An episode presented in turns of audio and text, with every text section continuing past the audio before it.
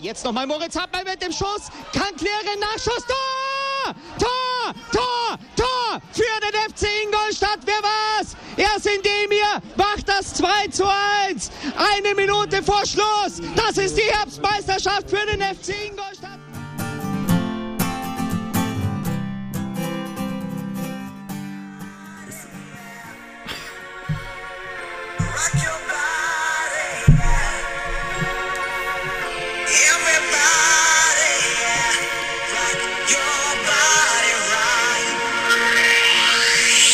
Streets back, alright. Servus Schanzer! Ihr seid genau richtig gekommen, um den nächsten Hype Train auszusitzen. Letztes Mal haben wir noch auf- aufgehört mit dem Don Buya Hype Train. Der steht leider irgendwie immer noch äh, rostend und äh, staubig am Ingolstädter Nordbahnhof rum. Aber ja, Erstes vernichtendes Urteil. ein vernichtend. Ja, wir kommen ja darauf. Ich, ich würde nicht vernichtend sagen, aber es ist schon ein bisschen enttäuschend bislang. Aber wir haben ja den nächsten Heilbringer, Heilsbringer gefunden ähm, mit unserem Backstreet Boy. Ich weiß noch nicht, ob wir die ganze Mannschaft Backstreet Boys nennen sollen. Ich glaube, das ist schon so ein bisschen, das ist so nah an Bruchweg Boys auch. Ja, Okay, wir- schauen einfach mal, wie sich entwickelt, unser eigener Hype und dann. Ja, also äh, äh, ich meine, wir haben jetzt gerade das Essenspiel hinter uns und es gab genau ein Spiel, in dem man wirklich irgendwie auf einen Hype-Train irgendwie aufspringen konnte. Deswegen sind wir vielleicht ein bisschen zu früh, aber da wir ja auch irgendwie gefühlt nur alle 13 Monate aufnehmen, dafür müssen wir den Hype mitnehmen, solange er heiß ist. Servus, Schanzer. Äh, Wir sind heute mal nur zu zweit. Und bei, bei dem Quatschfaktor der, der ersten zwei Minuten kann man sich schon denken, wer fehlt. Ja, der nüchterne, analytische, strategische Part ist heute nicht dabei, weil er leider, glaube ich, kein einziges Spiel gesehen hat der Saison. Deswegen dachte er sich, heute nicht. Und deshalb sind wir zu zweit. Er hat uns, glaube ich, schon erkannt. Und ihr müsst leider heute mit uns Freude spielen. Aber ich glaube, es, es wird wunderbar, wie immer. Bist du motiviert, Martin? Ja, doch. Ja. Jetzt nach Durchaus. unserer gesanglichen Einlage. Nach, nach der gesanglichen Einheit, nach vor allem dem, dem großen Vorteil, dass wir jetzt nicht unbedingt nach einem himmelhoch jauchzenden Spiel aufnehmen, sondern nach dem Essenspiel. Sonst wäre es ja eventuell ein bisschen langweilig. Wir wollten ursprünglich mal nach dem Darmstadt-Spiel aufnehmen, nur um so ein bisschen äh, den Mut mitzunehmen aus dem Spiel, einfach so, so ein bisschen noch die Eindrücke noch ein bisschen tiefer rüberbringen zu können. Aber ich glaube, Essen bringt es auch.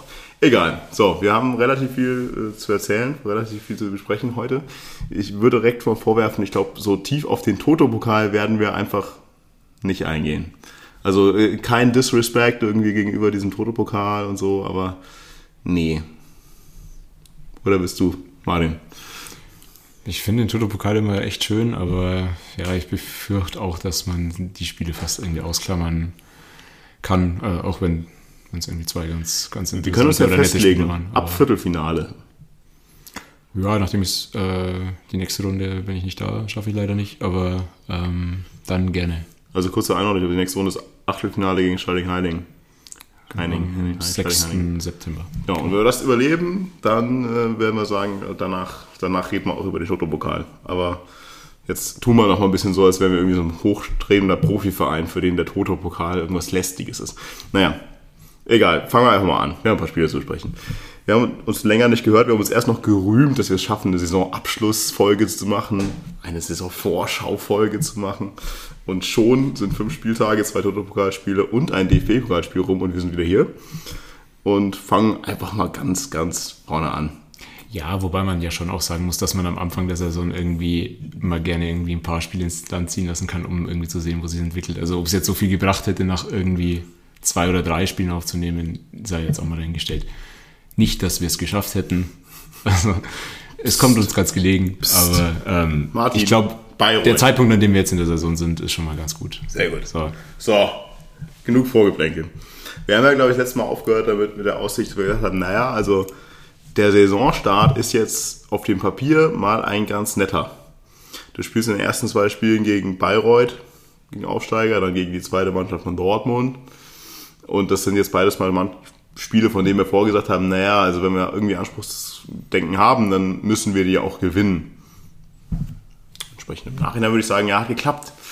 Nur Vor allem, also wir haben ja das einerseits das prognostiziert und andererseits auch, dass wir irgendwie sagen und klang, dass ein Pokal dazwischen dann irgendwie untergehen.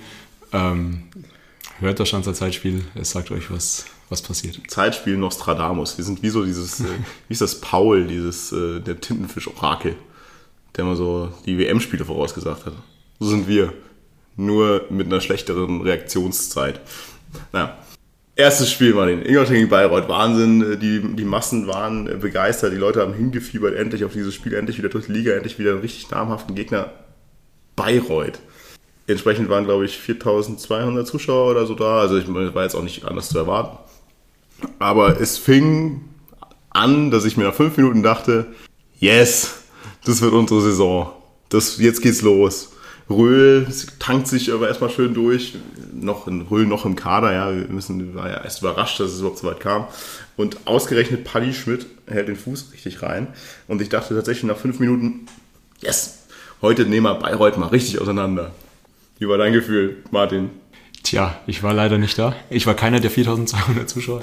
So, Freunde. Aber äh, war am Live-Ticker natürlich äh, absolut begeistert. Nee, also im Grunde, wenn man sich so irgendwie zurück überlegt, hatten wir denn schon mal einen, einen Top-Saisonstart? Also im Sinne von erstes Spiel und richtig innerhalb der ersten zehn Minuten irgendwie voll da gewesen? Kann ich mich nicht erinnern. Also selbst irgendwie an den Auftaktsieg muss man, kann man glaube ich an einer Hand abzählen, ähm, was da die letzten 15 Jahre, die ich irgendwie Ich den kann mich Verein da so an so eine begleite. erste, erste Bundesliga-Saison erinnern. Da gab es äh, gute Ja, Spiele genau. am Anfang und Siege.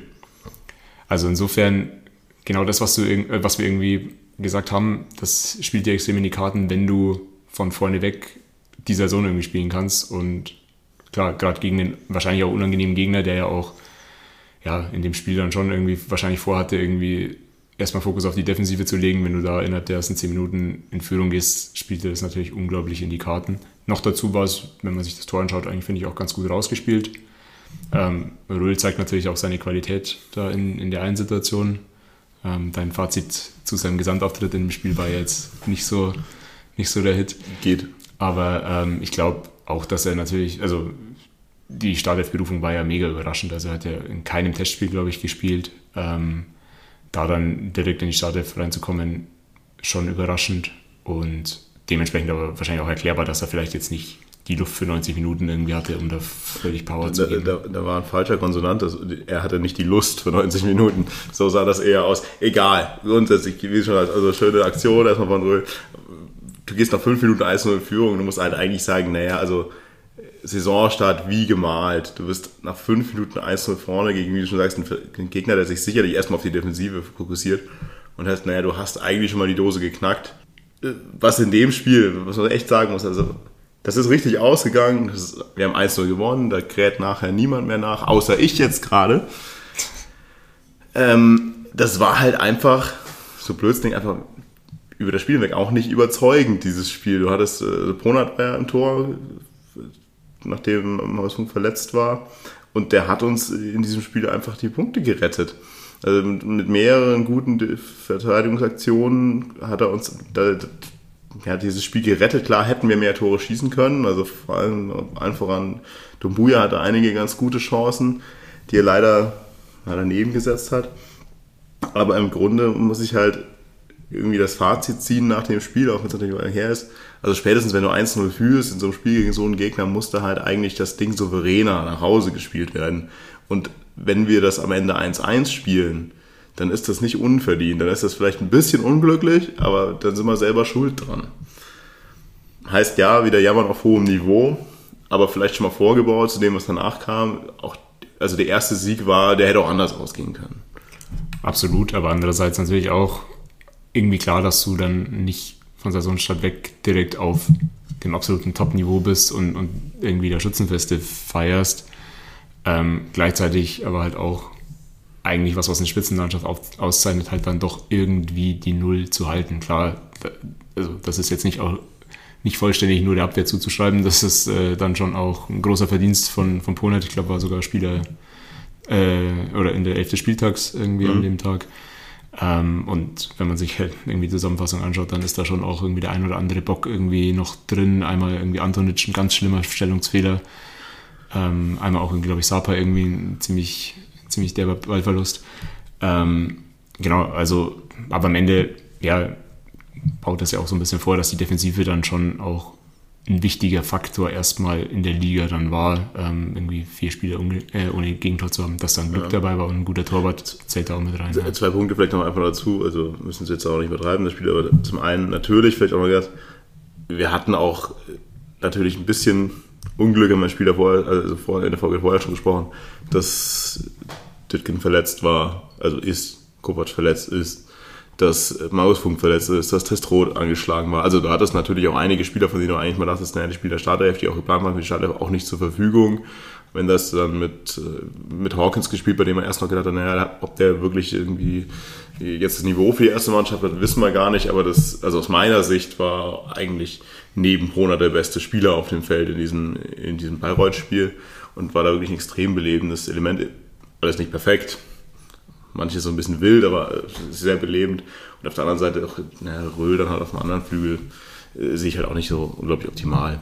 Aber Ja, beim Ende des Tages ist es dann auch, also das ist das eine, der berechtigte Kritik mit Sicherheit. Andererseits, keine Ahnung, wenn Dumbuya eine seiner drei Chancen oder was reinmacht, dann steht es vielleicht 2-0 oder früh 3-0 sogar. Dann redest du auch wieder ganz anders über das Spiel. Und am Ende ist es eigentlich nur die individuelle Chancenverwertung eines Spielers irgendwie gewesen. Vielleicht die, die dieses Gesamturteil dann irgendwie anders macht. ja, in Kombination mit einem, Brunner, einen guten Tag, wie du die, die Szene, die du vorher ansprichst, mit, mit Antonic, der über sich selber drüber fällt, da, da steht es dann halt, wenn er den nicht super rausholt im 1 gegen 1, schießt er dann 19 Minuten 1-1 und dann ist es auch wieder anders. Aber klar, jammern auf hohem Niveau, das hast du schon mal gesagt, erstes Spiel muss man irgendwie einfach erstmal gewinnen, munter putzen, abhaken, fertig. Dazwischen Müssen wir noch über Preisinger reden? Ach, wir können gerne über Preisinger reden, war echt ganz schön. Zehn Minuten am Feld. Also wir sagen ja immer, also niemand ist irgendwie so, so schnell irgendwie vergessen und hinten runtergefallen wie Rico Preisinger und dann Wir müssen über Preisinger reden, weil es sonst keiner tut. Genau, Es ist ja, so. und vor allem, ihr seht schon selbst, er, er kriegt eine, interessante rote Karte nach 10 Minuten und trotzdem vergesse ich wieder, dass es Rico Preisinger gibt. Also das ist schon so ein bisschen komisch. Der Arme ist, fällt irgendwie in jedem Raster irgendwie so ein bisschen durch. Aber ja, sagen wir mal, er ist motiviert gewesen. Also er spielt 10 Minuten und geht halt ziemlich heftig rein. Also das, ich glaube, man kann sich über die rote Karte nicht beschweren. Ich weiß gar nicht, wie viel Sp- Sperre er bekommen hat. Das habe ich irgendwie gar nicht so am Schirm. Auch das wurde wohl nicht so. Ich meine zwei oder drei. Also es war jetzt auch nicht. Ja, es, es, es war nichts, äh, es war nichts wirklich Gefährdendes, aber es war vollkommen okay. Dann er tut sich selbst halt keinen Gefallen, wenn er quasi, du hast ja vorher gesagt, irgendwie in der Mannschaft, in der dann doch gerade am Saisonstart nochmal irgendwie die ein oder anderen angeschlagen oder irgendwie ausgefallen sind, wo er ja auch irgendwie seine Chance dann hätte, da dann zu punkten, ähm, sich da dann so ins Ausschießt äh, für ein paar mehrere Spiele. Insofern bin ich tatsächlich mal gespannt, ob seine Stunde irgendwie noch kommt oder ob er dann komplett irgendwann in Vergessenheit gerät. Ja, schwierig, schwierig. Aber wie gesagt, na gut, die Saison ist lang. Also ich glaube, bei Vergessenheit sicherlich nicht, aber die Saison ist lang und er hat halt einfach auch nicht das nötige Glück in manchen Situationen. So, erstes wunderbares Spiel durch. Drei Punkte Saisonstart. Wann haben wir letztes Mal Saisonstart mit drei Punkten gehabt? Passt, ja, läuft. Dann gehst du in ein DFB-Pokalspiel rein, bei dem ich auch schon gesagt habe, naja, klar, es ist Darmstadt wahrscheinlich jetzt nicht das in der Situation DFB-Pokal erste Runde nicht das schwerste Los, was du bekommen hast, kannst. Aber es ist natürlich trotzdem ein Gegner, der deutlich höher einzuwieseln ist, sagt man selber. Also geht man in dieses Spiel rein gegen Darmstadt und denkt sich, naja, wahrscheinlich werden wir es verlieren. Und vielleicht wird es ein Abnutzungskampf und am Ende verlieren wir es irgendwie für sehr viel Kraft. Ich würde mal behaupten, wir haben es insofern intelligent gemacht, dass wir nicht behaupten können, da sehr, sehr viel Kraft reingesteckt zu haben in dieses Spiel. Weil um mal mein, direkt mal mein Fazit zu ziehen. Also das war, glaube ich, einer der schlechtesten Auftritte, den ich von Ingolstadt jemals im Audi Sportpark gesehen habe. Das war, also als eine Mannschaft, wenn wir so auch nur annähernd nochmal irgendwo in der Liga spielen, verlieren wir jedes Ligaspiel. Das hatte nichts, klar, dann hatten wir einen guten Gegner. Darmstadt war vollkommen okay in dem Spiel. Aber es ist für mich einfach eher so Richtung Wunder, dass wir da nur 3-0 verloren haben. Ja, äh, kann man, kann man sich nur anschließen, glaube ich. Und also ich bin auch ohne große Erwartungen da irgendwie reingegangen. Einerseits, weil ich jetzt meine DFB-Pokal-Erwartungen gelernt habe, niedrig zu halten. Ähm, andererseits, ja, weil Darmstadt natürlich auch eine, Top-Mannschaft irgendwie ist, aber trotzdem wird dir ja irgendwie immer wieder suggeriert, dass sozusagen die Spitzenteams der dritten Liga gar nicht so weit weg sind von der zweiten Liga. Ich glaube, Darmstadt war auch mit einer irgendwie mit einer Niederlage gestartet und einem Unentschieden oder sowas zu dem Zeitpunkt. Ähm, also schon auch irgendwie, ja, sag ich mal, eine Standortbestimmung, wo du denn mit diesem Kader irgendwie stehst, ob du dich mit einem Zweitligisten messen kannst. Und naja, also die, das Ergebnis war eben mehr als deutlich, dass nein, das ist mehr als eine Klasse Unterschied gewesen am Ende des Tages. Ähm, mussten wieder im Endeffekt äh, über Ponat reden und ihm danken, dass er uns davor bewahrt hat, zweistellig zu verlieren. Ja, und vielleicht nochmal einfach nur, um es nochmal deutlich zu sagen, also man sagt ja immer gerne dieses zweistellig, aber ganz ehrlich, also wenn du da an dem Tag nicht einen Monat im Tor hast in der Form und nicht gleichzeitig auch ein Darmstadt hast, das das wildeste Chancen vergibt, Ja, genau. dann gehst du da ganz, ganz schnell Richtung zweistellig in dem Spiel. Heißt, na, wir wollen es ja natürlich für unseren eigenen Verein nicht wünschen, aber hei, hei, hei, das war schon mal nochmal erdend, dieses Spiel, weil gesagt haben, also das sah für mich, also wenn du nicht weißt, wer da spielt, denkst du, ja, da spielt jetzt gerade ein Erstligist gegen einen Regionalligist oder sowas. Und selbst da, also selbst da, wenn du dir die ganze erste Runde irgendwie angeschaut hast, dann siehst du halt irgendwie, wie eben andere Mannschaften mit irgendwie zwei, drei Klassen Unterschied, ja, es schaffen auf 90 Minuten irgendwie die, die Lücke ein bisschen zu schließen. Ähm, bei uns ist die Lücke eher größer geworden, als sie sein musste. Ja, ich meine, der Klassiker ist halt dieses, der bis unterklassig, aber du mauerst dich halt so dermaßen durch dieses Spiel durch, dass es halt zumindest für den Gegner extrem anstrengend oder eng wird. Aber das auch, auch das war ja, also nee, defensiv ging da gar nichts, offensiv ja sowieso nicht. Und am Ende des Tages können wir, glaube ich, eigentlich einfach alle nur ein paar Kreuze machen, dass das 3-0 ausgeht, dass äh, so in der nationalen Wahrnehmung das niemand so richtig realisiert hat, weil mein Gott, dann gewinnt halt Darmstadt 3-0 in Ingolstadt, Pff, Ja. passt schon. Und nur wir haben gesehen, was da genau passiert ist. Ja, und vor allem denke ich aber schon auch, dass intern irgendwie richtige Schlüsse gezogen wurden. Also ist ja vielleicht auch ein Dämpfer in dem Spiel, in dem Wettbewerb, wo wir sowieso wissen, da geht nicht viel, ähm, so krass irgendwie die eigenen Schwächen offenbart zu bekommen, das ist dann vielleicht auch was Gutes. Ähm, Und das waren, also die Schwächen waren ja nicht zu übersehen, dass da irgendwie null Zuordnung war, extreme Lücken, ähm, langsam im Kopf wie auf den Beinen. Ähm, also wenn du dir die Gegentore anschaust, das, ist, das sind ja nicht nur irgendwie Gegentore, also zumindest die, der eine Elfer okay, aber ähm, dann irgendwie die zwei Tore, die rausgespielt sind, die sind ja wirklich fast schon demütigend. Also das dritte in erster Linie auch. Wahnsinn. Ja, aber auch, äh, ich meine, Elver, der steckt da schon auch ein bisschen in die Reihe. Also, also das Zweikampfverhalten bei diesem Elfmeter ist ja auch, das also das, das spiegelt halt einfach alles wieder, wie du schon sagst, einfach langsam im Kopf und auf den Beinen, genau wie du es sagst. Also schlechtes Stellungsspiel und total unnötig halt einfach den Gegner runterreißen. Das ist so, also es war ein komplett gebrauchter Tag für die komplette Mannschaft und ich glaube, es ist genau wie du sagst. Also hat wahrscheinlich nochmal einige wachgerüttelt und mehr als ein DFB-Pokal auszuscheiden kannst du ja nicht. Deswegen ist es auch im Endeffekt egal. Frustrierend finde ich es halt an dem Tag dann wieder, weil es eigentlich für einen Montagabend richtig voll war, zumindest auch auf der Süd gefühlt. Ja, so voll wie seit sehr langer Zeit nicht mehr.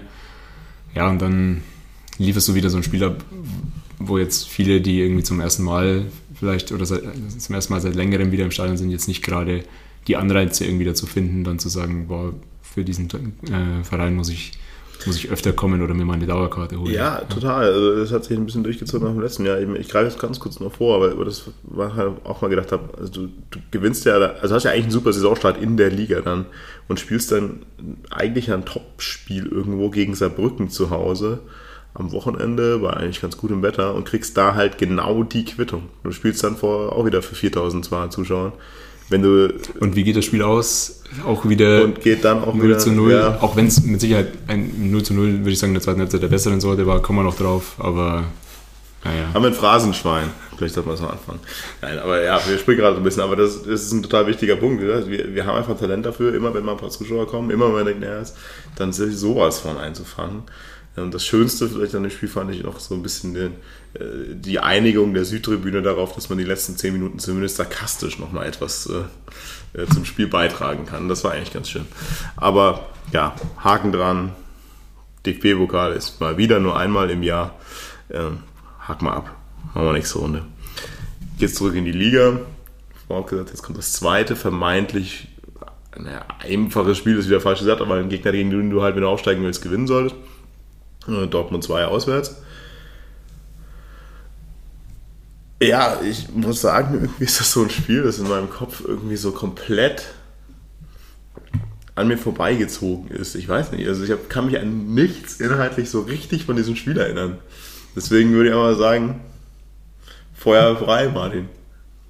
Also ich erinnere mich vor allem, dass irgendwie die Sonne in den Gästeblock reingeballert hat, äh, dass es echt richtig heiß war auch. Ähm, ja, klar, am Ende steht ein 4-0 auf, äh, auf dem Blatt und du denkst dir, wow, das muss ja, muss ja richtig geil gewesen sein. Ich habe danach schon irgendwie gesagt, boah, drück mal ein bisschen auf die Bremse. Also das war bis zum 1 zu 0 schon auch eine zähe Angelegenheit ähm, oder mindestens eine ausgeglichene Partie. Ähm, nicht, dass man das jetzt nicht irgendwie erwarten kann und dass man irgendwie die Erwartungshaltung hat, äh, wir spielen da einen, sagen wir mal, Mittelklasse- bis Unterklasse-Gegner irgendwie von vorne weg an die Wand.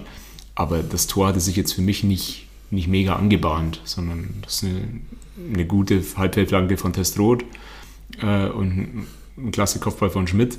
Aber ja, bis dahin war das auch eine zähe Angelegenheit. Ähm, und ich weiß nicht, wenn dir die Situation nicht gelingt, dann kann das auch ganz, ganz lange 0-0 stehen. Ähm, danach wird es dann, wird's dann einfach, weil Dortmund dann für mich wenig dagegen gehalten hat und äh, ja, uns spielen hat lassen und das hat haben wir sehr gut ausgenutzt. Vor allem kommt dann ja aus zu eins zum anderen. Dann kommt äh, jetzt nochmal für das Phrasenschwein der äh, natürlich der super Zeitpunkt, irgendwie der psychologisch hervorragende Zeitpunkt. In der 45. Minute holt halt dann auch Patrick ja wieder- also sehr gut diesen Elfmeter raus, muss man sagen. Das ist schlecht verteilt, einfach schlecht gehandhabt von Beute, aber er holt ihn halt clever raus. Dann schießt es 2-0 mit der Elfmeter in der 45. Minute. Und spätestens da ist halt einfach so ein Gegner dann auch, wie gesagt, also da war nicht mehr so viel Gegenwert so an dem Tag. Ja, es war dann auch einfach irgendwie abgeklärt gemacht. Also ähm, Testroth hat ja dann nach dem Spiel irgendwie die, die Bezeichnung, das war sehr männlich äh, gewählt, was ich irgendwie einfach eine sehr, sehr dumme Formulierung irgendwie finde, irgendwie eine Woche nach dem Frauen-EM-Finale. Aber was er natürlich meint, ist halt, dass es ja, abgeklärt war und irgendwie reif als Leistung war. Ähm, wir haben dann die Chancen und die Räume, die sich genutzt haben, gut genutzt. Ähm, es hätte in der zweiten Halbzeit auch noch meines Erachtens viel, viel höher ausgehen können. Dann kommt noch, ja, dann läuft halt auch irgendwie alles. Dann kommt so ein Sonntagsschuss von, von Merlin Röhl dazu. Ähm, dann irgendwie so ein, eine richtig gut getimte Flanke von Kostli, äh, wo Sapai richtig steht. Ja, also am Ende hat es riesig Spaß gemacht. Äh, der Gästeblock hatte auch gute Laune. Also rundum gelungener Tag. Aber wie gesagt, ja, es kann auch anders laufen. Ihr wisst euch, wir brauchen echt einen Videopodcast. Also dieses Strahlen im Gesicht von Martin, wenn er von Merlin Röhl spricht. So, so, so, er redet gerade über 4-0 Tor, Tor, Tor. Und dem Moment, ah, Merlin Röhl, da, da, da geht einfach hier die Sonne auf in dem Raum. Das könnt ihr euch gar nicht vorstellen. Nee, schön, ist doch super. Also deswegen das, was ich vorher meinte, das ist auch so ein bisschen. Dieses Spiel ist halt tatsächlich für mich irgendwie so, ja, war ordentlich abgehakt. Und was danach irgendwie aber das Echo war, was mich total überrascht hat, was er auch gerade so ein bisschen angekreist hat. Also da ging im Social Media und sonst schon wieder so die, die Wellen voll, wo du gedacht hast, ja, ja klar, wir sind eh Meister. Die Frage ist jetzt nur, in welchem Spieltag wir Meister werden, so ungefähr. Und ich habe mir gedacht, ja, wow, wow, wow, wow, wow. Wir haben gerade mit Ach und Krach irgendwie 1 zu 0 gegen Bayreuth gewonnen und haben dann total ordentlich und souverän dieses Spiel gegen, gegen Dortmund runtergespielt. Zwischendurch wurden wir von Darmstadt im eigenen Stadion gedemütigt. In einer Form, die man sich fast nicht vorstellen kann. Deswegen lassen wir mal die Kirche im Dorf. Es ist immer ungünstig, wenn du dann mit einem Tor, das du zusätzlich schießt, irgendwie dann noch Tabellenführer bist und so. Und also, Ja, Sch- Spitztabelle. Spitztabelle. Ich, ich, mich freut das ja auch, aber ich habe mir auch da gedacht, also nach, vor allem nach diesem Dortmund-Spiel, habe ich mir gedacht, für mich ist das Dortmund-Spiel kein Grund für Euphorie gewesen. Aber es war nat natürlich ist es wieder auch das wieder Jammern auf Niveau. Du fängst an, Saison, du spielst zwei Spiele, holst sechs Punkte, 5 zu 0 Tore. Dass man darüber sich beschwert, ist auch wieder schon das Zeitspiel-like, ja. Aber absolut. Bremse. Also hätte ich davor so unterschrieben. Jeder natürlich. Total, ist ja klar. Und vor allem, ich glaube, ich weiß nicht, zu Dortmund brauchen wir eigentlich nicht mehr viel ver- verlieren, oder? Äh, können wir direkt anschließen, nächstes Spiel, weil man natürlich dann gesagt hat, okay, Bayreuth und Dortmund haben wir ja vor alle gesagt, naja, die sollte man schon gewinnen, die Spiele. Dann kommt das Spiel, von dem du jetzt nicht unbedingt reingehst und sagst, das gewinnst du, weil Osnabrück halt ein Gegner ist, der sicherlich auch da oben mitspielen will und auch auf dem Papier mitspielen sollte. Und dann Osnabrück auswärts wirklich einen Gradmesser nennen kannst, glaube ich. Und auch da fängt äh, alles hervorragend an. Eine super Kombination von Tumbuya. Der Hype-Train war so kurz davor loszulegen. Ähm, zumindest mal Assist Tumbuya äh, und Röhl, ich weiß auch nicht, was, was da jetzt noch los war. Also weiß nicht, warum er jetzt in den letzten Spielen für uns jetzt auch zum Knipser werden Ey, muss. jetzt ist er auch noch abschlussstark. Ja, vor allem das Ding war absurd. Also wenn er das, wenn er den wirklich so wollte, diesen so, so leicht angehoben übers Bein vom Torwart drüber ins lange Eck, dann äh, fühle ich mich ein bisschen verarscht, weil dann hätte er so letzte Saison gerne auch schon 20 machen können. Aber egal. Schönes Tor. Fürs 1 zu 0 läuft wieder wie am Schnürchen. Und dann muss ich halt sagen, das war schon mal zumindest für mich über mal 85 Minuten ein richtiges Brettspiel. Also richtig stabil, richtig stark gegen einen starken Gegner. Natürlich jetzt irgendwie nicht so offensiv irgendwie das glücklichste Händchen gefühlt hatte. Also da kam, war jetzt das Visier nicht ganz so gut eingestellt gefühlt, vor allem bei Flanken. Aber ich hatte, ich hatte da 85 Minuten nicht das Gefühl, dass da irgendwas passiert in diesem. Nichts, niemals, dass da was anbrennt. Ja, also wenn wir gerade drüber reden, nach dem 4 zu 0 sollte man nicht irgendwie zu sehr in Euphorie und, und Hype irgendwie ausbrechen. Ich bin es ehrlich gesagt wirklich während bzw. nach des Osnabrück-Spiels. Also das ist für mich viel, viel, viel, viel höher zu hängen, da an der Bremer Brücke irgendwie zu bestehen, so stabil zu stehen, wie du sagst, gegen eine wirklich etablierte, gute Drittligamannschaft, ähm, die ja, hervorragende Einzelspieler auch hat, ähm, die Zuschauer im Rücken hat, in der englischen Woche, wo sowieso ähm, ja, die Belastung auch irgendwie hoch ist, äh, gerade wenn du da irgendwie lange eine Führung irgendwie halten musst.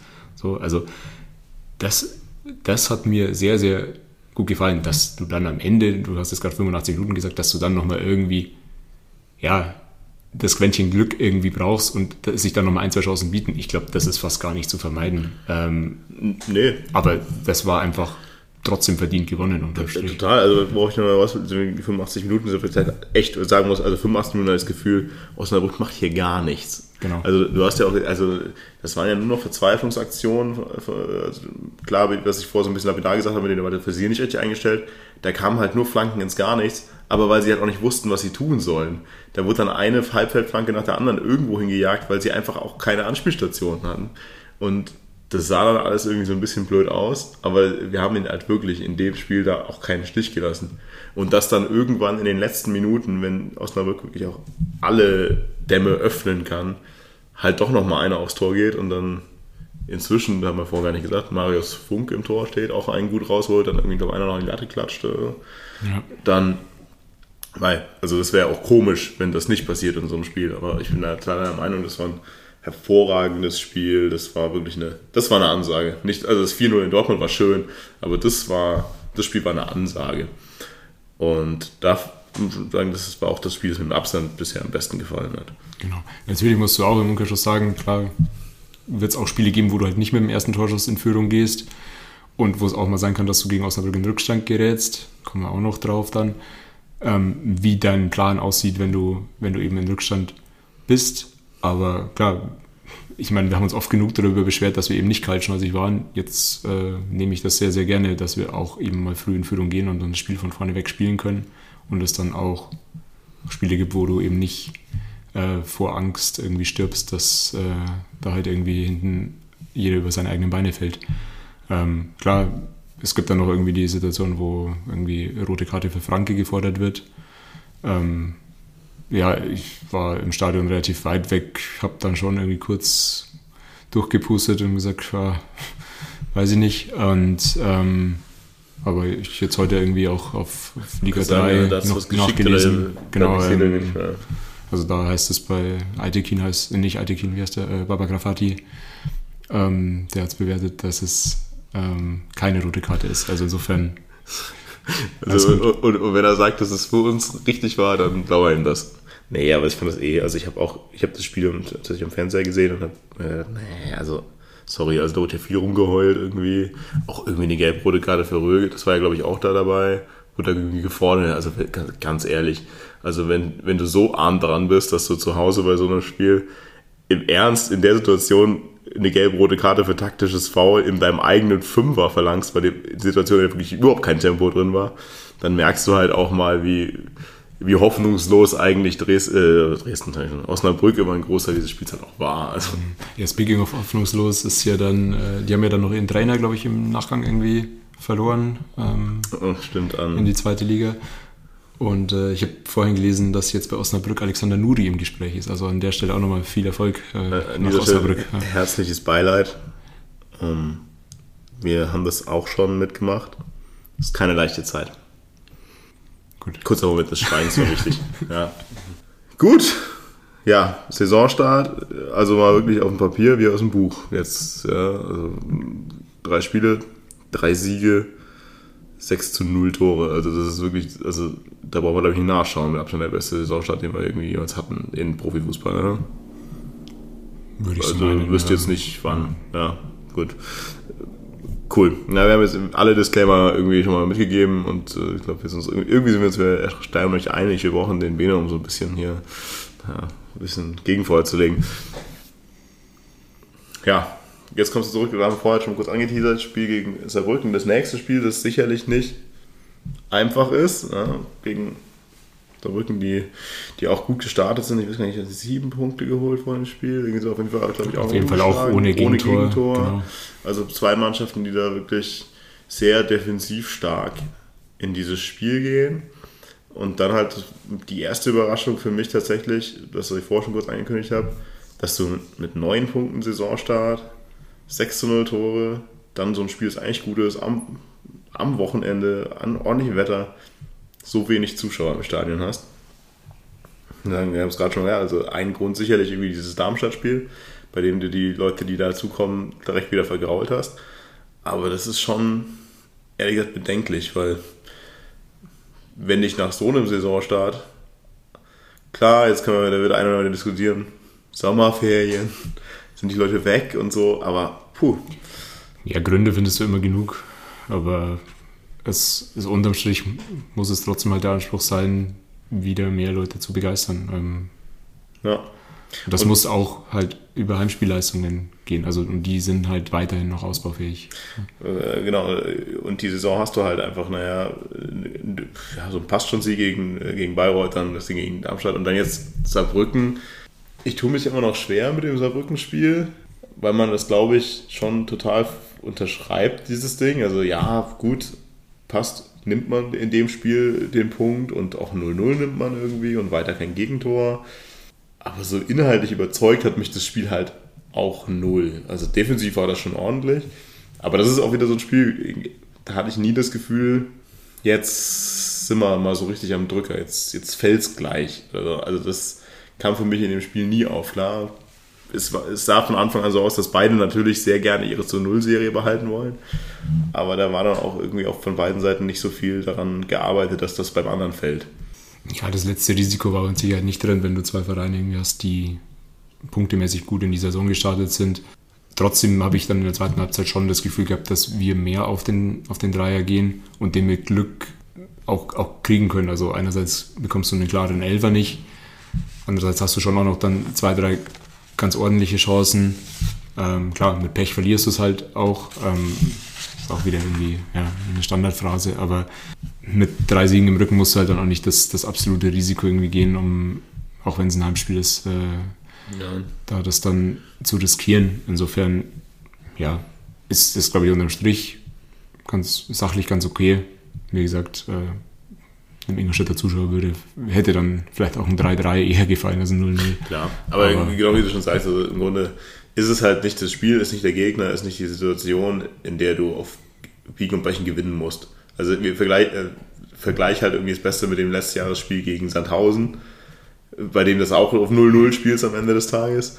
Da sagen wir, das geht nicht. Also äh, aus allen Faktoren nicht. Und in dem Fall wäre es halt wirklich klar, wenn man jetzt komplett äh, hier unser Anspruchdenken hochschrauben, dann äh, gehst du da noch hoch. Aber das wäre, warum? Also gegen einen Gegner, gegen, gegen einen Gegner, der auch gut gestartet ist und am Ende des Tages die Gefahr halt riesig, dass du dir einfach einfängst und dann nicht mehr durchkommst. Heißt, ist für mich ein Spiel zum Abhaken. Also da gibt es irgendwie auch gar nicht so viel darüber zu reden. Ja. Krass effizient, Mann. Bene, wenn du es hörst. Heute wird richtig gepowert. Weil jetzt sind wir schon beim letzten Spiel. Auswärtsspiel gegen Essen. Und ich glaube, nach Essen fährt man dann irgendwie zu diesem Spiel wieder. Wir reden vor von zwei einfache Spiele, zwei schwierige Spiele und dann, okay, Essen. Also, ich wäre eher in dieses Spiel reingegangen und erwarte ein 4-0 als das, was passiert ist. Weil, also bei allem Respekt irgendwie vor Essen, aber mein Gott, also das ist halt ein Aufsteiger, der jetzt irgendwie auch nicht so richtig unglaublich krass nachgelegt hat und der für mich tatsächlich eher darum spielt, nicht unten abzusteigen. Und vor allem nach dem Saisonstart gehe ich einfach, also da muss da ein, ein souveränes Spiel her. Und souverän hat für mich da tatsächlich eine Mannschaft gespielt und das war nicht Ingolstadt. Ja, äh, stimme ich dir zu. Ich weiß nicht, ob ich zustimme, dass Essen jetzt äh, souverän gespielt hat. Die hatten Auch für hatten ihre eine gute erste. Halbzeit, ja. aber die, die waren sicher, sicherlich hinten nicht sattelfest. Also das ist auch nicht das, was ich jetzt von einer souveränen Mannschaft dann irgendwie erwarte, dass die trotzdem hinten so viele Lücken anbieten. Aber klar, äh, die hatten eine gute erste Halbzeit. Gut, das Pferd springt nur so hoch, muss. Also ja, weil klar, also jetzt haben wir vorher gesagt, naja, es lief ja in vielen Spielen auch einfach äh, wie am Schnürchen für uns. Direkt erstes Tor, schaut, erstes Tor, alles super. Und jetzt läuft es da halt ein bisschen andersrum. Kriegst einen Elfmeter gegen dich, von dem ich schon auch im Spiel gesagt hatte, also, nee, also nee, das ist doch kein Handelfmeter. Und also umso öfter ich diese Wiederholung anschaue, denke ich mir auch, wo zur Hölle soll der Arm hin? Und selbst wenn der Arm da irgendwie, also was war denn auch der Vorteil, dass der Ball jetzt den Arm trifft, anstatt den Körper vom Spieler? Also äh, für mich einfach eine komplett krasse Fehlentscheidung. Also ich kann es nicht nachvollziehen, wie man den pfeifen kann. Null. Ja, stimme ich zu. Habe ich ja im Stadion auch schon lautstark kundgetan. Ja, aber du gibt's wenig schreist im Stadion immer lautstark, wenn der Schiedsrichter irgendwas gegen uns pfeift. Deswegen ist es nicht unbedingt jetzt der Gradmesser für richtig Meistens, weil ich mich so gut auskenne. Ja, also du siehst das auch meistens von sehr weit weg. Ja, es war auch relativ nah tatsächlich bei uns. Na gut, aber dann ist es so. Dann kriegst du einen Elfmeter gegen dich, so ist es. Ich bin immer noch der Meinung, ich spiele lieber ohne Videobeweis und krieg so ein Ding gegen mich mal zwischendrin, als dann mir jetzt irgendwie jedes Ding klinisch runterprüfen zu lassen. Aber du gehst halt dann mit, einem, mit einer Fehlentscheidung das erste Mal Rückstand die Saison, erste Gegentor die Saison. Und jetzt das angesprochene, was du ja vorhin schon mal kurz angeteasert hast. Erstes Mal Rückstand, wie gehen wir damit um? Ist jetzt halt einfach eine andere Situation. Und die Frage, wie sind wir aus deiner Sicht damit umgegangen? Ich weiß nicht, ich finde, man könnte sich zu einfach machen und zu sagen, wir hatten, also wir haben dann offensiv nichts auf die Reihe gebracht. Aber das finde ich irgendwie zu einfach, weil wir haben es meines Erachtens schon öfter geschafft, ins letzte Drittel zu kommen. Was dann eher das Problem war aus meiner Sicht, ist halt einfach, dass es viel zu unpräzise, viel zu kompliziert, zum Teil auch, also es gibt irgendwie eine Situation, wo dann äh, Testrot irgendwie mit dem Ball am Fuß irgendwie gefühlt fünf Sekunden irgendwie stehend irgendwie im 16er der, der Essener steht und dann irgendwie da eine Doktorarbeit schreibt. Ich, ich finde nicht, dass man, dass man komplett irgendwie offensiv nichts auf die Kette gebracht hat, aber die klaren Chancen hast du dir halt auch nicht rausgespielt, weil du ja, weil du es viel zu kompliziert gemacht hast und Essen dann natürlich auch irgendwie ja, schon mit Herz auch gut verteidigt hat. Ja. Und immer wieder gefährlich war auch. Also ist ja nicht so, dass sich die nach dem 1-0 zurückgezogen haben, sondern die haben weiter nach vorne gespielt, hatten zwei, drei richtig starke Konter. Ähm, einer sitzt dann halt auch noch. Ja. Ähm, Das muss man auch einfach nochmal loben. Also das war, also klar war es auch wieder nicht so unglaublich krass verteidigt, aber das war schon, also wenn du das gesehen hast, oh, das ist, wäre froh, wenn meine Mannschaft so einen Konter ausspielt. Also das war schon richtig gut. Nur halt äh, bringt es natürlich Essen nichts, wenn das mal so einmal aufblitzt zwischendrin. Aber gut, dann kriegst du halt mit, mit einem Elfmeter und einem extrem gut rausgespielten Konter, stehst du dann plötzlich 2-0 hinten. Und ja, du weißt, was du meinst mit dem, wir haben nicht, nicht nichts auf die Kette bekommen. Ja, aber das ist halt so ein bisschen, weil du ja auch vorhin gesagt hast, na, Essen hat schon wieder Räume gegeben, aber das war so, es war halt irgendwie auch keine Gefahr da. Also klar, es haben, Räume und da haben auch mal den Ball reingespielt, aber genau das Symptomatische, was du gerade schon sagst. Dann wird nochmal quergelegt, nochmal rübergelegt, nochmal nach hinten gelegt. Und der Einzige tatsächlich, vor allem dann in der zweiten Halbzeit, irgendwie wieder, naja, der versucht dann halt wenigstens mal irgendwie die Lücke aus der zweiten Reihe zu finden, war halt Hawkins. Also dieses ganze Spiel war für mich immer die Hoffnung, naja, vielleicht schlänzt Hawkins ja jetzt mal einen rein. Aber ansonsten habe ich mir gedacht, oh, wird kompliziert, da was zu schießen. ja, absolut richtig. Also du hast ja gesagt, Hawkins tatsächlich wahrscheinlich bester Ingolstädter äh, an dem Tag. Und ja, gleichzeitig musst du auch eben sagen, nicht nur eben zwei Tore kassiert in der Halbzeit, sondern auch massive Probleme einfach mit, mit den Offensivbemühungen von Essen gehabt. Äh, früh beide Innenverteidiger verwarnt gehabt. Brackelmann steht für mich sehr, sehr kurz vor Gelb-Rot. Ähm, ja, wird dann auch irgendwann ausgewechselt. Ja, da, da gab es eine Szene, da haben wir uns beide etwas fassungslos angeschaut. Also dann irgendwie mit schon gelber Karte im Mittelfeld den Ball verliert und einfach zur, also zur sowohl taktischen als auch sensegelbe Karte ansetzt, bei dem er dann Gott sei Dank den Gegner nicht getroffen hat, weil da wäre er hundertprozentig vom Platz geflogen. Ja, das war so Sache. Also wir haben uns ja auch ein bisschen beschwert, dass der Schiedsrichter, also der Schiedsrichter, ganz ehrlich, der war nicht wieder rein, der Kacke. Also war ein scheiß Schiedsrichter. Und über die gelben Karten kann man teilweise auch diskutieren, die wir da bekommen haben. Aber nichtsdestotrotz muss man auch sagen, also berechtigt oder unberechtigt, die gelben Karten, die unsere Innenverteidigung und Verteidigung da reinweise bekommen hat, waren zumindest mal dumm. Also, auch wenn man vielleicht nicht unbedingt alle geben muss, war das halt auch da. Wir hatten vorher Darmstadt mit nicht schnell genug im Kopf und auf den Beinen, hat mir das da auch wieder das Gefühl gehabt, dass da einfach manche Situationen waren, bei denen man einfach nicht schnell genug war und dann halt sich nur noch mit, der, mit dem Foul helfen konnte. Und das ist bedenklich. Hat eben die Frage, hat man dann halt da Essen unterschätzt in dem Moment? Das sah für mich tatsächlich ehrlich in einigen Situationen so aus. Man hat einfach gedacht, naja gut, Essen. Werden wir jetzt schon schaffen. Und dann laufen die plötzlich doch recht schnell und kämpfen, rennen um ihr Leben und sind gar nicht so schlecht am Ball gewesen in dem Spiel. Ja, immer schwierig zu sagen, ob, was jetzt der Grund war oder was, ob man das quasi immer Oder unterschätzt einfach hat, scheiße war an Ja, ja, das ist eben das, was wir bisher auf jeden Fall noch nicht gesehen hatten, wie, wie du mit, einer, mit einem Rückstand irgendwie umgehst. Es war dann schon gefühlt auch sehr, sehr früh eben hohes Risiko gegangen, was dann natürlich diese, äh, diese Konter zum Teil auch ermöglicht hat.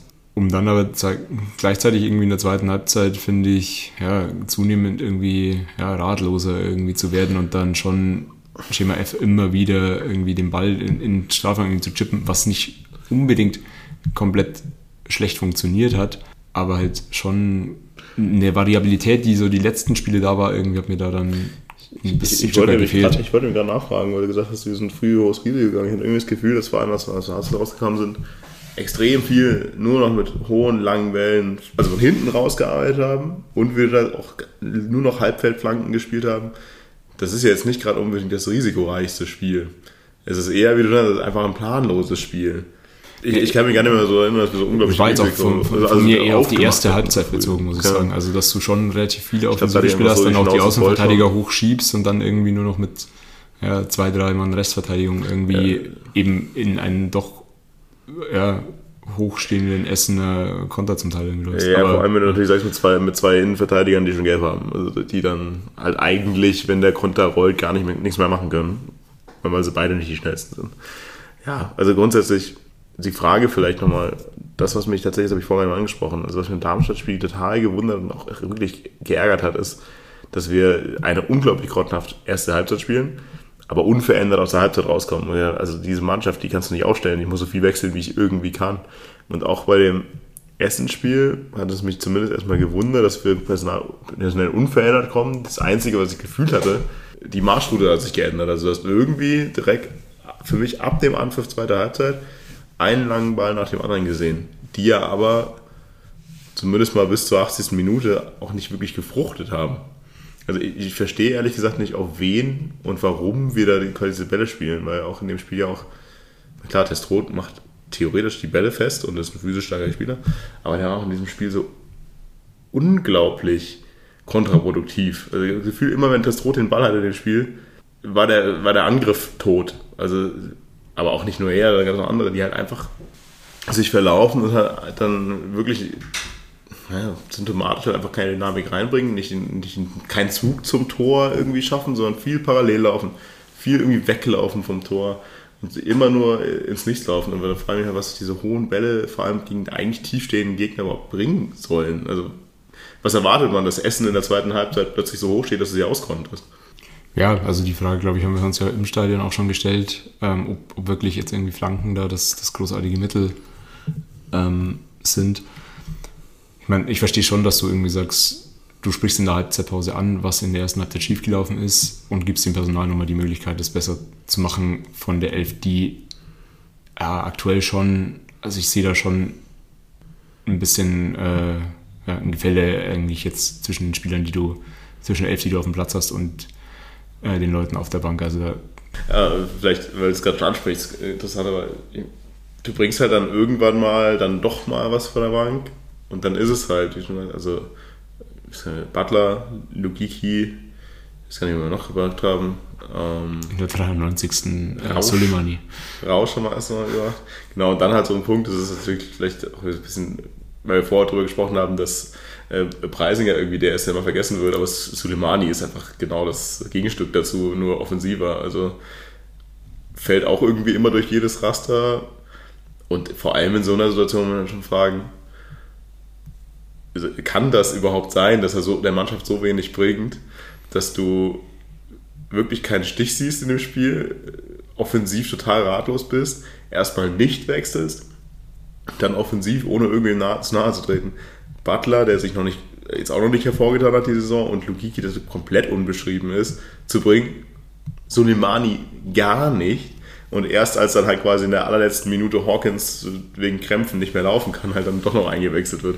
Deswegen ist es, äh, es macht natürlich so ein bisschen, was war das? Naja, also die Gefahr ist schon da, du hast eh Gefälle und dann hast du noch so zwei Spieler, die irgendwie so ein bisschen, von denen du eigentlich denkst, die haben schon Potenzial, weil die waren ja in der zweiten Liga schon da, die dann auch so ein bisschen total am Abstellgle- Abstellgleis stehen mit Preisinger und Soleimani.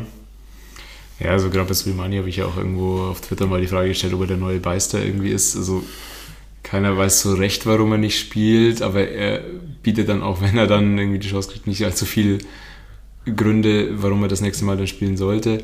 Äh, Also finde ich fast ein bisschen schade, weil ich ihn eigentlich, eigentlich ganz sympathisch erlebt habe. Ähm, bin mal gespannt, welche Rolle er da jetzt irgendwie in der Hinrunde einnimmt. Ja. Vor allem, wenn du Vor denkst, allem, wenn dann auch noch ein Ditkin und ein Kopatz vielleicht irgendwann zurückkommen, dann Ja, ich wollte gerade sagen, weil vor allem, wenn du bedenkst, also du hast halt gerade eine, eine Ditkin und Kopas, die ausfallen und du denkst, Buja war in dem Spiel auch nicht dabei, also ja. ja. Ja, aber dann, also bei allem jetzt, also Spiel für mich, 80 Minuten haben wir gedacht, ich raste aus. Also, wie man so einen Auftritt bringen kann, also wie man so schlecht, so blutleer sich bei, bei Essen präsentieren kann, das kann einfach nicht wahr sein. Und dann fährt langsam der, der nächste Hype-Zug an in Essen. Und in der 84. Minute haben dann unsere merkwürdigen, wir chippen den Ball halt mal einfach irgendwie in den 16 und hoffen auf Fehler. Hat gefruchtet. Und der Ball kommt nach irgendwie dem merkwürdigsten Ping-Pong und äh, starken Körpereinsatz von Sapai, einer merkwürdigen Verteidigungsaktion des gegnerischen Torhüters ja. zu, also das ist auch noch, das würde ich einfach gerne wissen, was er sich gedacht hat, warum er nicht einfach mal rausspringt und diesen Ball wegboxt. Egal, kommt er zu Bech und Bech haut das Ding halt einfach mal humorlos durch drei Leute ins Tor. Also danke, dass das auch einfach mal einer schafft. Gefühlt in den letzten fünf Jahren hast du dann immer einen Verteidiger getroffen. Geil, 1 zu 2. Und die Frage, du hast vorher schon mal angesprochen, dass irgendwie schießliche Entscheidungen wieder geprüft wurden. Für mich war das einfach ein ganz klares Stürmerfoul von Sapai, aber die Einschätzung von. Baba Grafati. War, dass es kein Stürmerfoul ist und ich verstehe immer noch nicht warum. Echt? Also, also ich habe es mir jetzt auch heute zum ersten Mal irgendwie wirklich angeschaut und also ich sehe es nicht. Also ich sehe es nicht, warum das ein Stürmer von sein, sein sollte. Also für mich ist das gar nichts. Also wirklich Ja. nicht mal annähernd. Na gut. Ich weiß nicht, ich habe mir das irgendwie dreimal angeschaut und mir gedacht, also, also der so kacke wie der Schiedsrichter an dem Tag war, hat es mich total gewundert, dass er es nicht zurückpfeift. Dass er nicht irgendwie nochmal, okay, weil Ja, die Gefahr, dass du in so einer unübersichtlichen. Szene, wo dann vor allem auch der Torwart irgendwie relativ weit noch rauskommt und irgendwie dann am Ende am Boden liegt oder so, ähm, die Gefahr ist, dass da was abgepfiffen wird, die hast du, hast du natürlich. Also gewundert hätte es mich jetzt auch nicht. Aber Also, es war für mich wir auf jeden Fall fassen mal einfach so zusammen. Also es hat einfach in dem Moment dann alles funktioniert, was wir vorgedacht haben. Wir chippen den da rein und hoffen halt einfach mit möglichst viel Körpereinsatz und ein bisschen Glück und irgendwie Nervosität des Gegners, dass da halt sowas passiert. Weil das war genau das, was passiert ist. Also irgendwie prallt er dann halt noch zu einem von dir und der haut ihn rein. Fein.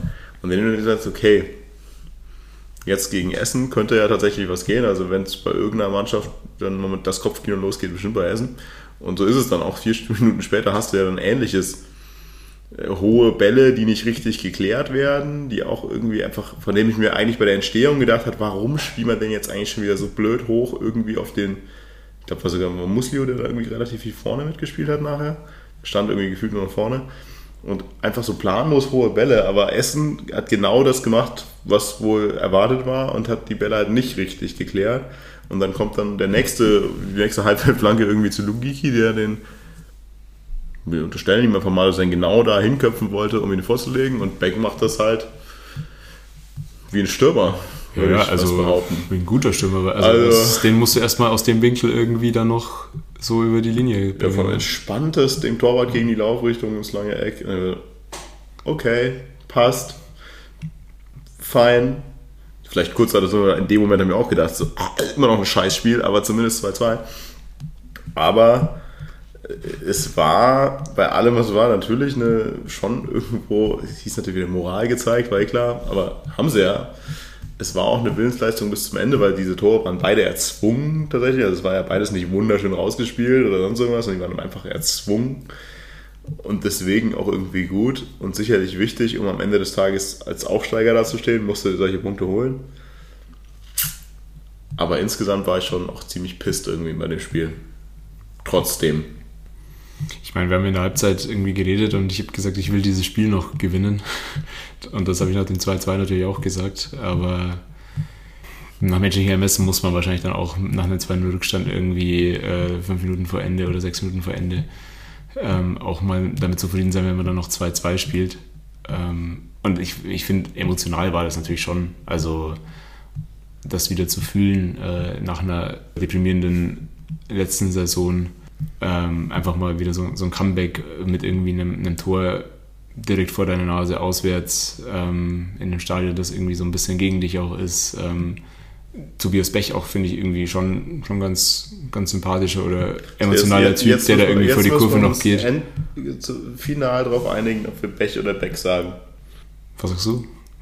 Also da wir ja die Backstreet Boys etablieren wollen, äh, würde ich fast Beck sagen. Dann machen wir Beck. Mach mal Beck. Ja. Ich finde Backstreet Boys klingt immer so ein bisschen, als könnte man nicht richtig reden, deswegen mach mal Backstreet Boys. Und spätestens nachdem der FC Ingolstadt ja so wunderschön Comeback getwittert hat, bei dem ich so ein bisschen Brechreiz hatte, aber egal, sei, sei gegönnt. Wenn, Bechreiz wir, oder Beckreiz? beides. Wenn wir doofe Wortspiele machen dürfen, dann darf das der FC Ingolstadt auch. Ja, nee, du hast natürlich vollkommen recht. Also es ist, äh, für die Emotionen ist das super, für so einen, äh, ja, für einen Spieler, der halt auch wieder hat, also neu da, seine ersten Tore, aber trotzdem der Impuls erstmal zu den paar mitgereisten Idioten zu gehen, finde ich erstmal sympathisch, finde ich auch gut. Und äh, ich muss auch ehrlich gesagt sagen, bei allem, ja, Essen hätte das schon auch verdient zu gewinnen, dieses Spiel, aber oh, mir, mich freut es schon auch, weil dieser ganze Verein da hat mich schon echt angekotzt. Also alles, sorry, alles, was in diesem Stadion, um dieses Stadion, aus den Boxen, sonst was passiert, ist so dermaßen Ich aus der Zeit gefallen kultig, aber nicht im cringe. positiven Sinne. Ja, es ist wirklich ähm, äh, im negativsten Sinn kultig.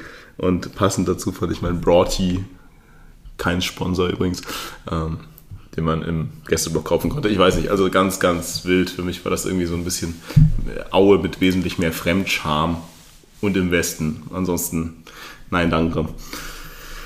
Äh, schade, dass der Binde nicht da ist, sonst können wir das so ein bisschen, ein bisschen vertiefen, aber nein.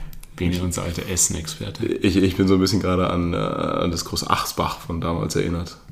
Das war das letzte Spiel, bei dem ich mir irgendwie so auch eine Auswärtsphase gedacht habe, so, äh, äh, so viel, äh. Naja, wir jammern hier viel auf hohem Niveau, aber ich habe schon ungefähr 500 Mal gesagt, auch dieses Spiel verlieren wir nicht. Was erstmal ganz gut ist, ja. Was erstmal ganz gut ist, weil jetzt stehst du halt einfach da mit nach fünf Spielen ungeschlagen, mit, ähm, mit elf Punkten. Heißt mit einem Punkteschnitt tatsächlich von über zwei. Heißt, es ist eigentlich erstmal, wenn du nur die Punkte anschaust, ein richtig, richtig, richtig starker Saisonstart. Wenn du dir jetzt natürlich die Sachen anschaust, die wir schon ein bisschen geredet haben, muss man einiges so ein bisschen, ja, schon nochmal runterkommen an einigen Stellen. Also es ist noch nicht alles Gold, was da so glänzt. Und spätestens, was wir gerade schon mal angesprochen haben, mit, naja, der Kader ist vor allem durch die Verletzungen gerade halt schon ein bisschen dünn. Und das Jahr, wie wir immer sagen, relativ lang. Heißt, wir müssen natürlich auf dem Teppich bleiben und da mal aufpassen. Und was jetzt dann als nächstes blöd ist, ist, du schaust auf die Tabelle und denkst dir, ach guck, nach fünf Spielen elf Punkte, dann muss es ja eigentlich mal so, also da, it's lonely at the top, boys, ne? Äh, siehst du leider, dass du vier Punkte hinter 60 stehst. Und ich so, what the fuck, Mann? Könnte 1860 bitte nicht fünf Spiele gewinnen aus fünf? Klar, Momentaufnahme, niemand interessiert die Tabelle nach fünf Spieltagen, aber trotzdem regt es mich auf. Ja, gut. Aber also, ich glaube, an dem Zeitpunkt der Saison bringt es halt wirklich nur was, dass du auf deinen eigenen Punkteschnitt irgendwie schaust und schaust, dass du das, was wir oft genug schon vor irgendwie bei Aufstiegskämpfen vor zwei, drei Jahren irgendwie gesagt haben, äh, erstmal auf dich selber schaust und schaust, dass du einen ordentlichen Punkteschnitt hinkriegst, weil den Rest regelt die dritte Liga meistens schon selber. Und am Ende heißt dann von Rehm wieder, dass es leider nicht geklappt hat, in den letzten 34 Spieltagen den Abstand noch, nee, 33 Spieltagen, den Abstand noch genügend zu reduzieren. Nein, klar. Klar ist die Tabelle gerade egal, aber trotzdem muss ich sagen, naja, wir haben so einen geilen Saisonstart eigentlich auf den Papier hingelegt, dass ich mir schon gewünscht hätte, dass wir noch so ein bisschen, noch so ein bisschen weniger Mannschaften in der Liga hätten, die auch so viele Punkte haben, weil ich habe jetzt gerade in die Tabelle, habe ich irgendwo, also das sehe jeder, wenn wir sind Dritter, vollkommen fein, aber auch dahinter ist das Feld auch erstmal ganz gut. Ja, wir sind halt einen Punkt vor Platz 7, insofern. Ähm, Genau, es gibt schon halt einige auch Favoriten, die halt auch gut in die Saison gestartet sind. Mein Gott, ist ja nicht verboten. Aber mal vielleicht ein, ein Ding noch, um noch so ein paar, um noch so ein bisschen die Euphorie zu drücken, zusätzlich. Wenn man sich halt erstmal anschaut, was wir halt bisher für Gegner hatten, vorher Papier, nachher Papier, also einfach in der Form, ist es halt so, dass wir gewonnen haben gegen Bayreuth, Dortmund und Osnabrück. Die haben zum jetzigen Standpunkt 3, 4 und 5 Punkte. Lass ich einfach so stehen. Spielst unentschieden gegen Saarbrücken, die haben 11 Punkte. Ja, also die sind ja auch extrem gut reingestartet. Und spielst unentschieden gegen Essen, die haben 2 Punkte. Heißt, wir haben natürlich jetzt auch trotzdem äh, jetzt auch nicht gegen die, die Top 5 gespielt. Aber wir wollen ja auch nicht, ja, auch nicht zu negativ sein. Nur, ihr, ihr kennt uns ja inzwischen. Also wir sind diejenigen, die, die mahnen und warnen. Gut, aber ich meine, das gleiche Spiel kannst du auch mit 60 machen, finde ich. Also mit den, Klar. gegen welche Gegner die gespielt haben. Mach gerne. Äh, Dresden ist nicht, nicht gut in die Saison gestartet, ist äh, Elfter mit 6 Punkten. Dann äh, haben wir hier eine 3-0-Niederlage auch im Pokal. Gut, muss ja keiner sagen, dass es nicht Darmstadt, sondern Dortmund war. ähm, dann eben gegen Oldenburg, äh, die haben 4 Punkte. Ähm, Meppen, die haben 7 Punkte. Ferl hat einen Punkt und Halle hat drei Punkte. Ja. Von dem her sind wir gleich wieder glücklicher. Nein, wir müssen ja nicht unglücklich sein, gar nicht. Nur worauf ich ein Nichts können die, die 60er. Worauf- Nichts können die. Das stimmt. Worauf ich noch so ein bisschen hinaus will, ist natürlich, äh, die nächsten drei Spiele sind jetzt alles Mannschaften aus dem, ich vertiefe mich zu sehr in die Tabelle, äh, aus dem aktuellen Mittelfeld. Die haben alle, Dafür, dass wir gerade gesagt haben, dass die Tabelle jetzt Ja. nicht aussagekräftig ist. die haben alle halt schon, ja. relativ durchschnittlich irgendwie angef aufge äh, angefangen jetzt. Spielst halt jetzt gegen Wiesbaden, Freiburg 2 und Mannheim. Die haben alle so einen ordentlichen Saisonstart gehabt. Nichts nach oben, nichts nach unten. Aber heißt, das ist natürlich, sind das natürlich auch so Spiele, bei denen dann auch sicherlich die Tabelle danach aussagekräftiger sein wird als jetzt. Ja, also gerade auch da wieder Wiesbaden und Mannheim natürlich einfach schon zwei Mannschaften, die du irgendwie oben im oberen Drittel oder in der oberen Tabellenhälfte irgendwie ansiedeln musst, die irgendwie jetzt auch Drittliga-Erfahrung haben, die es dir nicht leicht machen werden. Andererseits sind es halt auch zwei Heimspiele.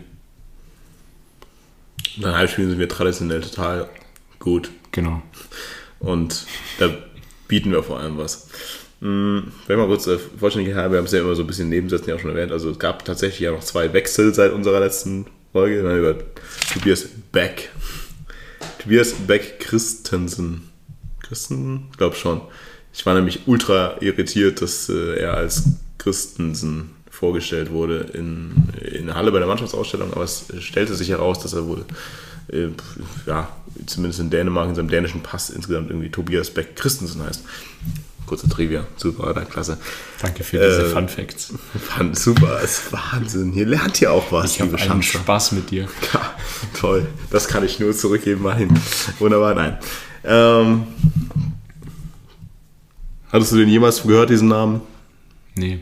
Wunderbar. Aber ich meine, es spricht für ihn, dass er nach Ingolstadt wechselt, anstatt mit seinem Verein irgendwie jetzt äh, Europa League oder Conference League Quali gegen, äh, gegen West Ham zu spielen. Spricht es für ihn? Das spricht für ihn. Okay, klar, das spricht auch für das Droht, dass er lieber in die zweite Liga geht für ordentlich Kohle. Nee, also vielleicht da nochmal irgendwie einfach nur der Vollständigkeit halber, was mich ein bisschen irritiert hat, ich habe nichts von der Transfersumme irgendwie gehört gehabt, ursprünglich, aber auf Transfermarkt steht, dass wir wohl 550.000 Euro bezahlt hätten für Tobias Beck. Mal, die ersten zwei Tore wären es wert, aber ich habe tatsächlich nirgends eine Quelle gefunden dazu. Nee, meistens ist aber ja der Transfermarkt schon auch irgendwie in den Regionen und so schon immer ganz gut informiert. Ich denke, also der FC Ingolstadt ist ja sowieso ein Verein, der nie irgendwelche Ablösesummen irgendwo kommuniziert und immer irgendwo Stillschweigen vereinbart. Ähm, meistens wird es dann eher, vermute ich eher auch, dass die andere Seite irgendwie ist, wo das dann irgendwo herkommt. Aber es klingt jetzt auch, finde ich, nicht völlig abwegig. Wobei das natürlich auch, muss man auch wieder sagen, schon eine stolze Summe für einen Drittligisten ist. Aber, Ja, für einen 20-Jährigen. Aus Absolut. Dänemark. ja. Aber mein Gott, also wenn er jetzt so weitermacht, wie es angefangen hat, muss ich sagen, gut gescoutet. Aber schauen wir mal. Jetzt vielleicht, äh, was so Transfersumme irgendwie interessanter wird, ist äh, der Abgang von Merlin Röhl, den wir irgendwie erwartet haben, seit äh, die letzte Saison vorbei ist, der jetzt tatsächlich über die Bühne gegangen ist und nicht, wie es irgendwie auch lange irgendwie vielleicht mal aussah, dass es nach, nach Gladbach gehen könnte, sondern am Ende jetzt nach Freiburg. Und für eine Summe, bei der ich mir echt gedacht habe, puh, das ist nicht schlecht, Didi. Herzlichen Glückwunsch. Also wenn das so stimmt, was beim Kicker stand, mit 2,9 Millionen plus Erfolgsbonuszahlung irgendwie, das ist schon mal richtig geil rausgehandelt. Ne? Für einen Drittligisten, klar ist das wert, habe ich auch geschrieben, er ist, ist sicherlich das wert, aber das Geld musst du erstmal kriegen als Drittligist. Ja, absolut. Also völlig, völlig okay, glaube ich, für uns. Also zumal es ja auch ohnehin nicht überraschend war und wir jetzt irgendwie mega enttäuscht sind, dass er uns quasi jetzt verloren geht. Auch wenn es natürlich nach diesen Spielen jetzt schon schmerzt, weil man einfach nochmal gesehen hat, wow, er hat nochmal noch mal einen Schritt nach vorne gemacht. Und die Liga einen Ähm, Schritt nach hinten Und die Liga vielleicht auch, naja, wie auch immer. oder zwei. Aber er ist, er ist definitiv halt einfach irgendwie nochmal effizienter geworden, ähm, hat, hat vor dem Tor nochmal irgendwie einen Schritt nach vorne gemacht und so. Ähm, und hat halt jetzt irgendwie die Spiele, die er gespielt hat, irgendwie Spaß gemacht zuzusehen. Ich habe das erste Spiel nicht gesehen, deswegen äh, Ja. kann, ich, kann ich mich da zurücklehnen. Der Rest, äh, die anderen waren aber gut. Aber genau, ähm, Wie, wie zufrieden bist du mit Freiburg als Ziel? ja, sehr. Du als äh, Merlin Röhl Beauftragter. bin, bin ich kein Fitschu-Beauftragter mehr. Du bist Fitche-Beauftragter, Merlin Röhl Beauftragter, du bist Fatikaya Beauftragter, du warst Thomas Keller Beauftragter und Patrick Susek Beauftragter. Danke. Nee, sehr zufrieden mit Freiburg, weil ich glaube, dass genau richtig für ihn ist, gerade jetzt auch zu einem Verein, der international spielt und dann wahrscheinlich schon mal ein bisschen rotieren wird, auch in der Liga, ähm, sehe ich mehr Möglichkeiten für Einsatzzeiten als gegen, also, also wenn er jetzt nach Gladbach gegangen wäre. Außerdem ist Freiburg irgendwie dafür bekannt, dass die Spieler entwickeln können und dann aber vielleicht auch nochmal weiterverkaufen, was uns ja auch nochmal finanziell dann helfen würde. Äh, ja, also ich bin da aus egoistischen Gründen, aber auch aus Gründen, weil ich ihn eigentlich schon als Spielertyp äh, ganz cool finde, ähm, sehr, sehr optimistisch, dass da für ihn was nach vorne geht noch. Der Vollständigkeit halber ist tatsächlich Gladbach irgendwie das genaue Gegenteil. International unerfolgreich. Wollte ich jetzt so nicht sagen. Schafft genau, es aber irgendwie nie, ihre Talente richtig zu entwickeln. Und wenn sie mal irgendwie einen vielversprechenden haben, dann kriegen sie ihn entweder nicht los oder verkaufen ihn für 7 Millionen irgendwo hin. Also, ich bin auch sehr glücklich mit Freiburg. No hate.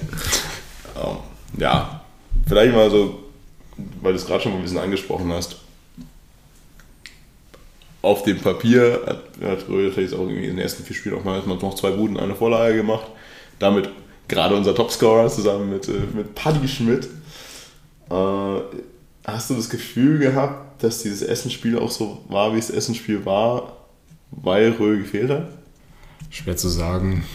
Ähm, es war ja dann in dem Essensspiel so, dass irgendwie ein Stück weit Hawkins diese Position gespielt hat.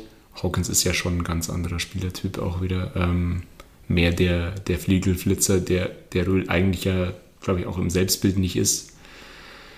Ähm, aber jetzt irgendwie zu sagen, boah, wir haben, also das wäre fast zu einfach, würde ich sagen, wir haben da dann nicht die Durchschlagskraft gehabt, weil Röhl dann nicht mehr da war. Ähm, sehe ich nicht so. Ja, ich glaube so ein bisschen tatsächlich, dass Röhl das schon besser gemacht hätte. Einfach weil er genau diese Situation, die wir vorher gesprochen haben, dieses, da wird halt rumgetändelt irgendwie vom 16er oder im 16er und es kommt irgendwie nie so die richtige Idee. Das hätte er, denke ich, schon besser gemacht. Aber ich bin auch deiner Meinung, dass es jetzt da haben auch andere für. Also Testrot hat tatsächlich ja auch ein oder andere Mal in der Saison schon bewiesen, dass er auch tatsächlich ein ganz gutes Auge hat und ganz gut auch äh, Bälle spielen kann. Und das hat er in dem Spiel auch null gemacht. Also das ist wohl auch vielleicht dazu noch, auch Sapai ist für mich die Saison noch nicht so richtig in Tritt. Und so was Spielaufbau angeht, ist noch, noch gar nicht so richtig da. Deswegen glaube ich auch tatsächlich nicht, dass es jetzt nur an Röhl liegt, aber ich bin andererseits der Meinung, dass wenn Röhl dabei gewesen wäre, wäre das schon auch von der Ruhe und Durchdachtheit anders äh, gelaufen, weil ich mir vorhin gesagt, Hawkins war der Beste, aber Hawkins war halt auch, hat alles versucht, hier links, rechts, Tempo ins Dribbling gehen, irgendwie aus der zweiten Reihe zu schießen, aber das war ja kein Spielaufbau, sondern es war halt versucht, durch, äh, mal durch Tempo, durch Einzelaktionen halt wirklich mal was zu bringen, deswegen ist es schon ein anderer Spielertyp, wie du sagst.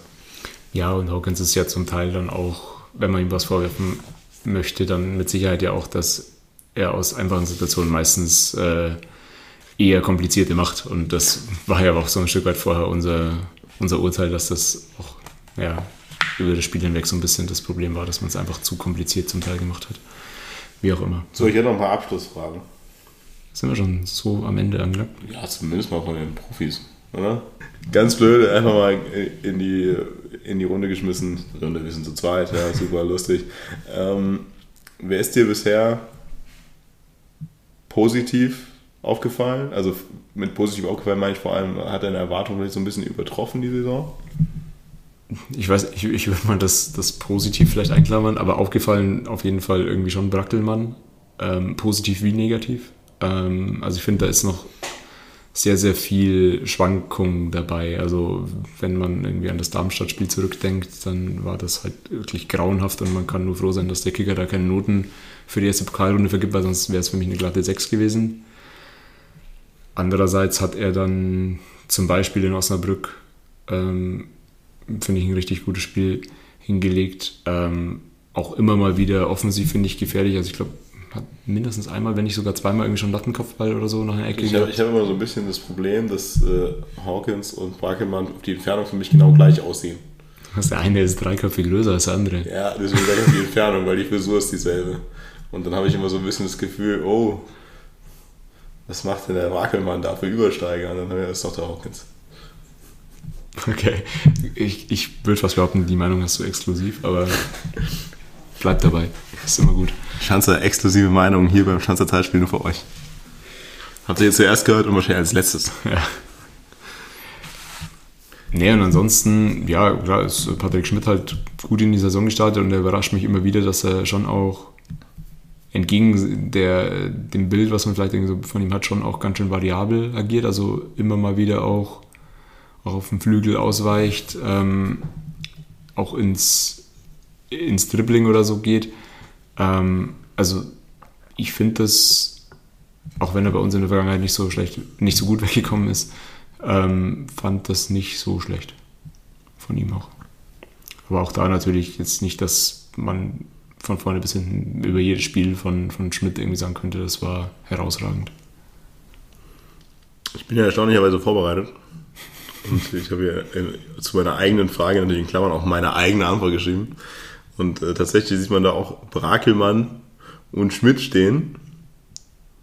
Das ich auch. Mm, Was mir so ein bisschen wehtut. Also Brakelmann gehe geh ich dir genau recht. Also was mich halt tatsächlich am meisten überrascht bei Brakelmann ist, dass er sich da jetzt festgesetzt hat, wo er ist. Also dass er aktuell halt einfach mal unumstrittener Stammspieler auf dieser Position ist. Nicht perfekt, nicht konstant, aber dafür vor allem, ich erinnere mich auch noch so ein bisschen an das, an das Interview von, von äh, Beiersdorfer, als er gekommen ist, bei dem halt schon gesagt wurde, ja, uns ist schon klar, dass er Regionalligaspieler ist und da mal so ein bisschen die Frage ist, ob der überhaupt schon das Niveau hat und so. Also da wurde schon viel in hätte, wäre, könnte gesprochen und da muss ich sagen, naja, dafür, dass du ja andere Innenverteidiger hättest mit äh, Antonic, hast Muslio, der jetzt inzwischen ja spielt, hast äh, Stefanovic immer noch. also du hast einen Schröck, der der theoretisch runterfällt, spielen ja. kann, vor allem in der Zeit, in der noch Röhl da war, wo du sagen kannst, jetzt rotieren können, ist es schon zumindest mal beachtlich, weil er sicherlich einer von den Transfers war, die am wenigsten Vorstoßlorbeeren mitgebracht haben.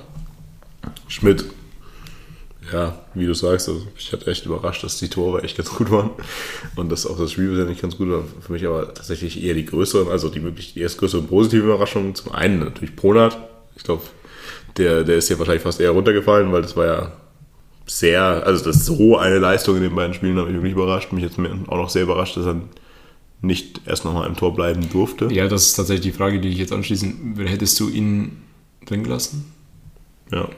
Das ist, also ich hätte ihn auf jeden Fall drin gelassen. Ich bin da, du weißt natürlich nie, was ist da jetzt irgendwelche Absprachen, wie war das vorher, wurde dem klar vorher gesagt, hey, pass auf, du spielst jetzt die das ist, war sicherlich so, dass man gesagt hat, hey, du spielst jetzt das und dann kommt unsere, wurde ja oft so auch, kommt mal kommuniziert, unsere klare Nummer eins irgendwie Funk zurück. Aber ich muss halt ehrlich gesagt sagen, vor allem, du hast zwei neue Torhüter, blöd gesagt, also war natürlich vorher da, aber es sind unsere zwei neuen Torhüter. Der eine ist verletzt und der andere zeigt zwei Superleistungen. Und da finde ich es mal mindestens schwierig, dann nur weil der größere Name wieder fit ist, den Torwart zu wechseln.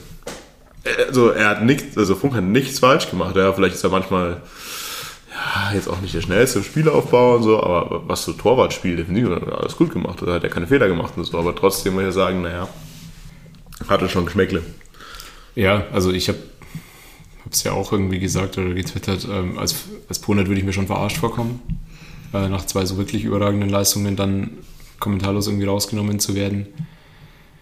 Mit ein bisschen Abstand, ja, weiß ich nicht, ob ich es revidieren nennen würde. Also sehe ich natürlich die, die andere Seite zumindest auch, zu sagen, du hast jemand geholt aus der Bundesliga, der die klare Nummer eins ist, den du sozusagen auch irgendwie dann ja, über die 38 Spiele hinweg als Nummer 1 irgendwie haben willst, tust du dem Ponert mehr einen Gefallen, wenn du ihn so lange drin lässt, bis er irgendwie patzt und du dann den Grund hast, den Funk zu bringen. Auch irgendwie schwierig. Andererseits natürlich raubst du halt dem Ponert irgendwie so ein bisschen die Chance, ähm, vielleicht jetzt irgendwie ja, seine, seine klasse Form irgendwie noch äh, weiterzuführen und ähm, ja, in der dritten Liga halt Fuß zu fassen. Also im Worst Case ist halt Funk jetzt irgendwie zwei, drei Jahre Stammspieler hier in Ingolstadt und äh, Ponet bei niemandem auf dem Schirm, weil er halt nur zwei Drittligaspiele gemacht hat. So. Ähm, also gibt beide Seiten. Natürlich habe ich eher so gefühlt einfach die, die Jungschanzer Brille da irgendwie auf und hätte mich gefreut, wenn er da äh, länger drin geblieben wäre. Aber wahrscheinlich ist es jetzt also man kann dem Funk keinen Vorwurf machen, das ist mit Sicherheit wahrscheinlich auch kein Qualitätsabfall, also mit Sicherheit nicht. Ne? Ja, nein. Ja, also, wie du schon sagst, es ist unbestritten eine schwere Entscheidung. Definitiv. Weil äh, das ist halt, in dem Moment ist nur Fallhöhe. Du kannst ja nur falsch machen. Wenn, du Funk bringst und der patzt im ersten Spiel, dann hast du alles falsch gemacht nach außen. Wenn du Funk nicht bringst, dann hast du vielleicht irgendwie dann irgendwie andere Unruhe oder Bonat patzt. Ne? Wieso, wieso spielt eigentlich der? Also du kannst eigentlich verlieren.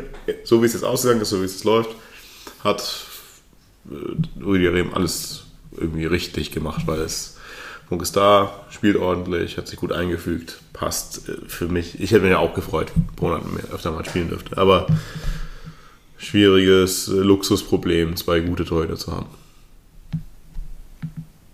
Ja, aber mit Sicherheit, nachdem irgendwie Torwart doch irgendwie Dauerthema bei uns ist, äh, glaube ich, können wir jetzt zumindest mit der Besetzung, die wir haben, sind wir auf jeden Fall sehr, sehr zufrieden. Ja, ich, bin- ich bin der Meinung, ich glaube, wir sollten einfach in der Winterpause ähm, beide degradieren und irgendeinen so einen komischen Scheißsöldner von irgendwo herholen, der dann nächstes Jahr nach Regensburg wechselt und den einfach spielen und verkacken lassen. Das wird auch der Stimmung in der Mannschaft und im Stadion gut tun. Das hat sich bewiesen auch. Das haben wir schon letztes Jahr so gemacht, das sollten wir jetzt weiter so machen.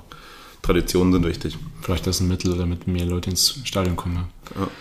Ja, ich, ich möchte kurz noch den positiv aufgefallenen Part beschließen, weil dem haben wir es gerade schon gesagt, Hawkins ist mir sehr positiv aufgefallen. Klar, auch alles noch nicht so konstant. Ich, ich habe vorher gesagt, glaube in der letzten Folge habe ich gesagt, ich rechne gar nicht mit Hawkins. Also ich, da habe ich, ich gedacht, ja, pf, gut, der kann mal ein paar Minuten spielen, passt schon.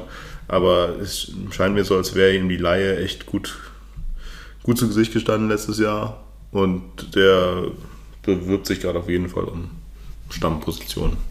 Ja, aber man muss halt auch irgendwann sagen, es muss halt dann auch mal was selber ist, selber ist dabei rumkommen. Also dafür ist er halt zu sehr Offensivspieler, als dass er, dass ihm einfach die Torbeteiligungen fehlen. Und er ist jetzt auch nicht mehr im ersten Jahr nach der A-Jugend irgendwie, sondern schon jetzt irgendwie zwei, drei Jahre dabei. Also man muss, irgendwann muss auch halt dieser nächste Schritt kommen, der zum Beispiel bei Röhl jetzt auch äh, relativ spät gekommen ist, dass, er- aber da, der hat halt auch eine, ein Stück weit nochmal eine andere Rolle in der Mannschaft, Dafür ist Hawkins nochmal einen Tick offensiver, ähm, wo man sagt, da muss eigentlich dann mal äh, Torbeteiligung dabei rumkommen.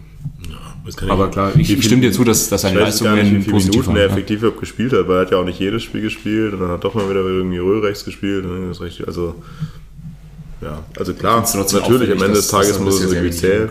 Ähm, aber ich muss trotzdem sagen, einfach erstmal, es, er zeigt mir gerade mehr, viel mehr, als ich erwartet hätte. Und jetzt natürlich, Gegenfrage, wer ist dir denn negativ aufgefallen bislang? Also, wer bleibt hinter deinen Erwartungen zurück bislang? Ich habe schon ein bisschen auf deinen, deinen Zettel gespickt. Ähm, ich weiß, dass du Testro sagen wirst, ähm, gemessen an dem, was er, was er geliefert oder was er gekostet hat und ähm, wie viel jetzt sichtbar war, ist es auch ausbaufähig. Ja. Also ich habe hab schon irgendwie das Gefühl, dass er in manchen Spielphasen irgendwie komplett verschwunden war. Trotzdem lässt er auch ab und an äh, irgendwie wirklich aufblitzen, wie, wie stark er ist. Deswegen sehe ich das ähnlich, äh, ja, ähnlich positiv und negativ. Ähm, aber natürlich ist, ist halt seine, seine Fallhöhe irgendwie anders als die von Brackelmann. Also er kam mit ein bisschen anderen äh, Vorzeichen. Ähm, wird aber, also wenn man, wenn man da Testrot nennt, dann würde ich da Kostli genauso nennen. Also ich finde jetzt auch, dass, ja, dass da noch Potenzial nach oben ist. Also dass das defensiv ja, nicht immer sattelfest war und offensiv ich mir eigentlich wesentlich mehr noch von ihm erhoffen würde. Ja, klar war da mal eine gute Vorarbeit gegen, äh, gegen Dortmund, aber es war halt auch das 4-0 und so dabei. Ähm, er bietet schon, schon an, aber ich finde, es könnte einfach noch viel mehr sein. Also da ist einfach meine Erwartungshaltung an ihn auch noch nicht ausgereizt. Das sind jetzt eigentlich die zwei, vor allem natürlich mit ein bisschen Fokus auch auf die, auf die Neuzugänge, die mir da irgendwie Ja. sind. Ich, ich muss sagen, dass ich, weil du gesagt hast, du hast auf meinem Zettel gespickt. Ich weiß gar nicht, warum ich nur die beiden da stehen habe, weil, also, Kosti ist für mich definitiv auch einer. Ich, glaub, ich denke, du musst noch sagen, wer noch draufsteht auf Ja, äh, gleich kommt noch. Ich, möchte, ich, ich drehe das gerade ein bisschen anders. Also, zum einen, Kosti ist definitiv auch einer, äh, weil auch natürlich er mit so viel Vorschusslabor gekommen ist. Wir haben natürlich am Anfang auch gesprochen, ja, ist es nicht eher irgendwie der Schiedenspieler für rechts und ist irgendwie die Viererkette gar nicht so das Richtige, ich weiß es nicht. Also bisher muss ich halt auch sagen, vor, vor allem in den ersten Spielen fand ich das wirklich zäh, was da passiert ist. Ich fand jetzt auch nicht so, also ich fand die Geschwindigkeit war jetzt nicht, irgendwie, weiß nicht, ob das, vielleicht guckt man da dann auch irgendwie zu viel drauf, weil dann irgendwie so ein Spieler ist, der ein bisschen Vorschusslorbeeren kommt, wie ich gerade sagt. Aber irgendwie fand ich das in allen Facetten. Also ich fand es offensiv wirklich nicht so stark. Defensiv fand ich Stellungsspiel schon immer so ein bisschen komisch und dann auch in so in Umschaltsituationen fand ich immer, dass es jetzt nicht so unglaublich schnell nach hinten oder nach vorne mir alles vollkommen ist. Und dann, um das zu ergänzen, Counterpart, und das ist einer von den beiden, der vom Zettel steht, ist Franke, wobei ich mir ehrlich gesagt immer noch nicht weiß, wie es überhaupt sein kann, dass mich Franke noch negativ überraschen kann. Aber ich habe tatsächlich irgendwie gedacht, naja, in der dritten Liga muss es doch jetzt dann irgendwie, oder? Also, es, hallo? Und ich muss sagen, dass mir die Außenverteidigung generell, diese Paarung Kostli und Franke einfach bisher gar nicht gefällt. Also Franke genauso zäh gefühlt wie letzte Saison, genauso fehlerbehaftet. Und äh, dann auf der anderen Seite hat, hat er fast noch Glück, dass äh, Kostli jetzt nicht so scheint, wie man sich gedacht hätte. Dass es nicht so krass auffällt. Aber ich muss echt sagen, naja, glücklich bin ich nicht mit den Außenverteidigern. Null. Ja, aber zu, zu Franke fällt mir relativ wenig ein, muss ich sagen. Ähm, weil, also, aber jetzt, er hatte mich zumindest letzte Saison häufiger negativ irgendwie wirklich auffällig über, überrascht und so. Das war jetzt diese Saison einfach unauffällig. Ähm, eher, aber natürlich in einer Mannschaft, die, die offensiv spielt und so, erwartest du dir von der Außenverteidigerrolle natürlich noch mehr. Ähm, ich weiß nicht, ob ich dir jetzt irgendwie reingerätsche, wenn ich jetzt noch irgendwie zwei, die positiv aufgefallen sind, irgendwie nach, Mach ruhig. nachschiebe.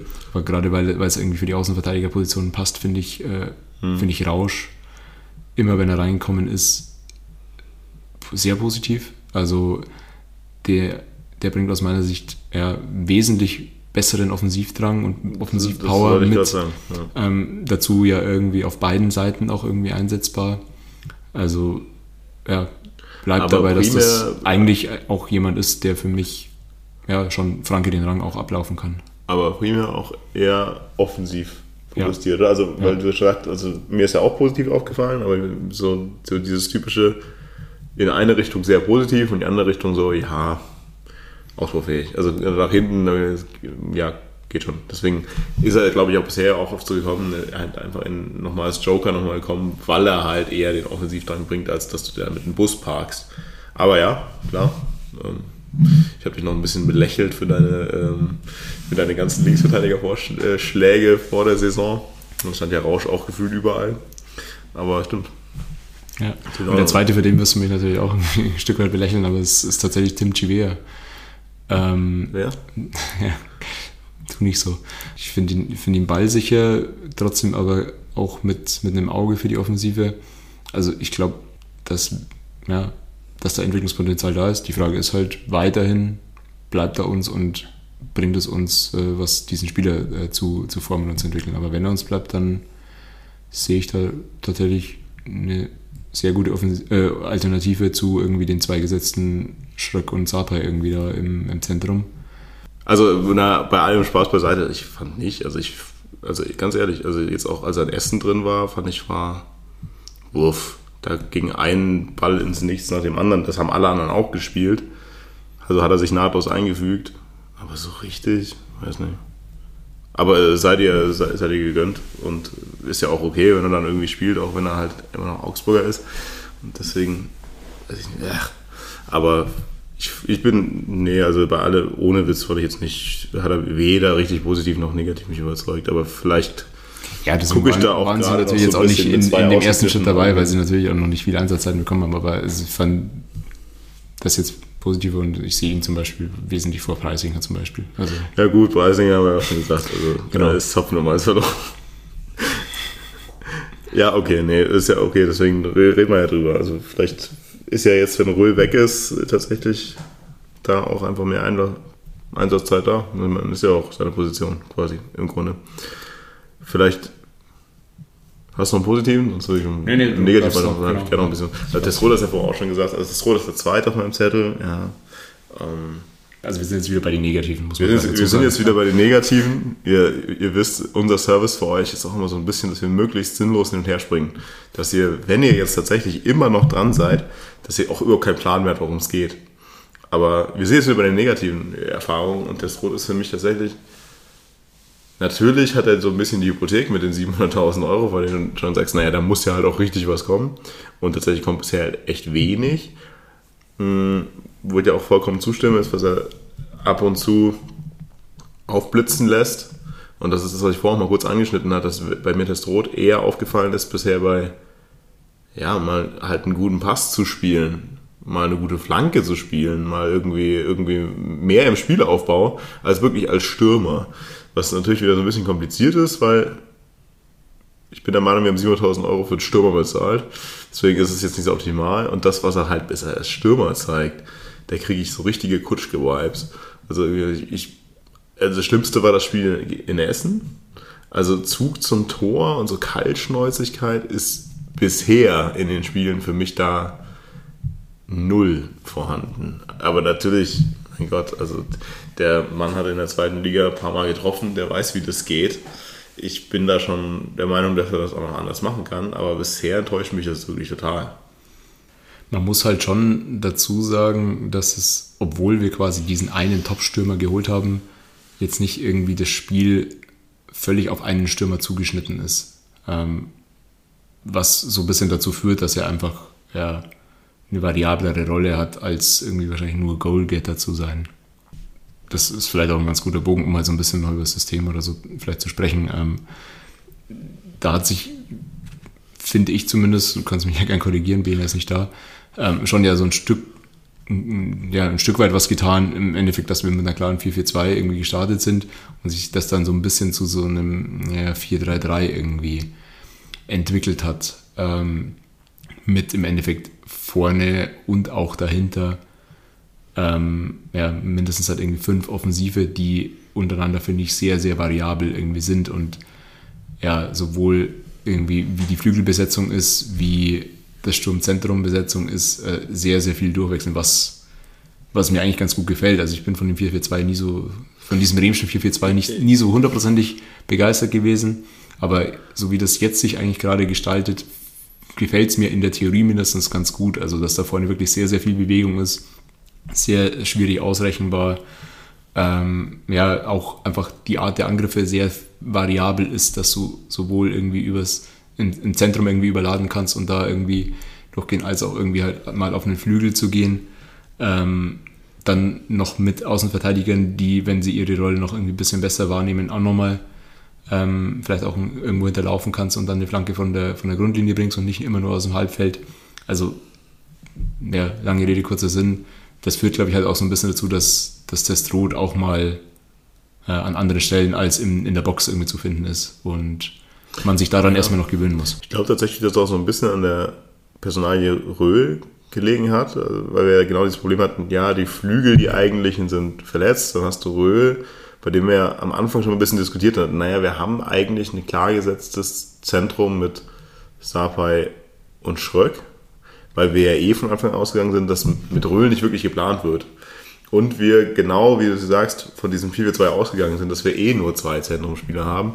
Und dann war das ja so ein bisschen, naja, dann spielt halt Röhl irgendwo rechts und davor hast du es ja schon anklingen lassen. Also ich sehe Röhl auch nicht auf rechts, sondern eher im Zentrum. Und ich glaube auch, dass so ein Grund war, dass man schon immer vor allem ins Spiel dann variabler gewesen ist und dann halt doch Röhl wieder mit ins Zentrum gezogen hat, dann Dombuja nach rechts gegangen ist, du dann irgendwie nur mit einem Stürmer gespielt hast, äh, teilweise auch sich wirklich Testrot zurückgezogen hat und dann irgendwie so ein bisschen als hängende Spitze fungiert hat.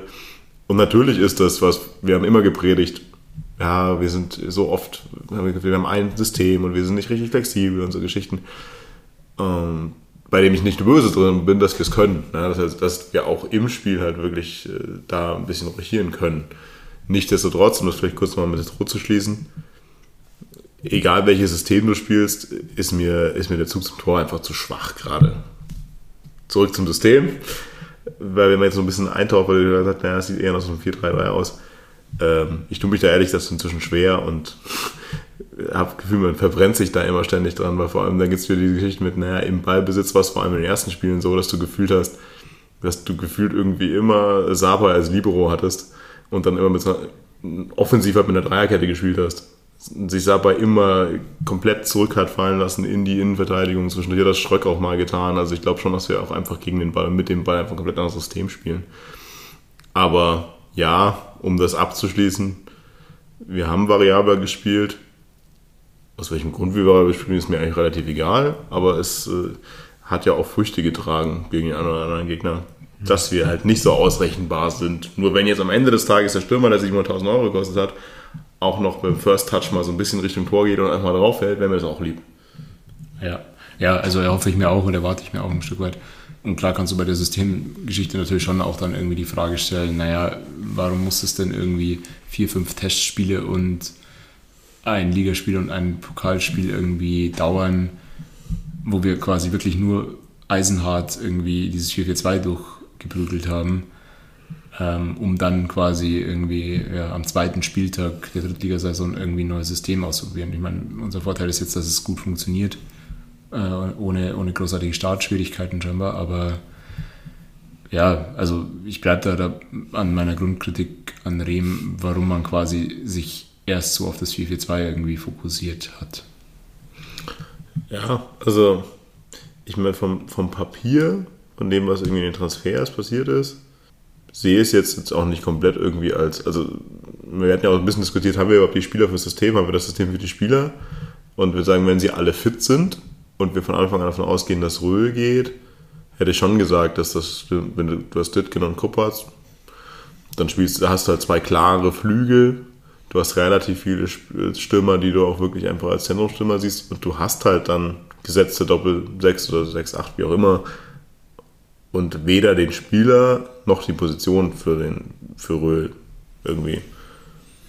Ja, wobei ich, ich mir jetzt noch nicht zumuten möchte, irgendwie zu sagen, welche Rolle Ditkin und Kopatz irgendwie am besten ausfüllen. Also ich kann mir auch gut vorstellen, dass die vielleicht in dem neuen System auch sogar besser Platz finden, als in dem alten mit irgendwie starr auf Außen irgendwo zu sein. Wobei halt vielleicht Also schauen wir mal. noch auch nochmal gesagt, also das Schönste wäre natürlich wirklich, dass du so eine, so eine sehr flexible Offensive hast, die im Spiel mehrfach irgendwie rochiert. Also das war ja am Anfang so, als Dompujan erst noch Spiel noch gespielt hat, dass der gefühlt ständig irgendwie ausgewichen ist, mal Flügel, mal in der Mitte. Genauso, was du vorher auch schon gesagt hast. Äh, Patrick Schmidt genauso, auch mal am Flügel, wieder in der Mitte. Dann Test Rot war da hinten weiter Beck vorne. ist ja jetzt auch prädestiniert für sowas. Ja, auch, auch Hawkins hat in den Spielen natürlich außen gespielt, hat aber dann oft, dann ist er auch doch über die Mitte gekommen. Also das ist sicherlich nichts, was uns am Ende schlecht steht, wenn wir damit klarkommen. Und wenn Ditkin und Kuppers mal irgendwann wieder zurückkommen, ist die Variabilität auch nicht so schlecht. Vor allem von der Ja, Bank. Und, und natürlich trotzdem auch, und das ist ja jetzt in Essen dann ein Stück weit, finde ich, aufgefallen, dass du halt dann, ja, trotzdem irgendwie die Konterabsicherung auch noch brauchst. Also du kannst ja nicht da vorne irgendwie Halligalli haben und dann halt irgendwie die, die Defensive komplett vernachlässigen. Das muss man natürlich auch noch dazu sagen. Ich habe tatsächlich noch einen, der mir, also negativ ist übertrieben, aber der weit unter meinen Erwartungen irgendwie bleibt, und das ist tatsächlich Sapai bisher. Also von den ersten Spielen, vor allem auch bei dem Bayreuth-Spiel, war das, das, was letztes Jahr irgendwie so das Gefühl hast, naja, da, da ist einer, der, irgend, der bringt Stabilität rein, der hat einen, irgendwie einen Plan auch im Aufbauspiel.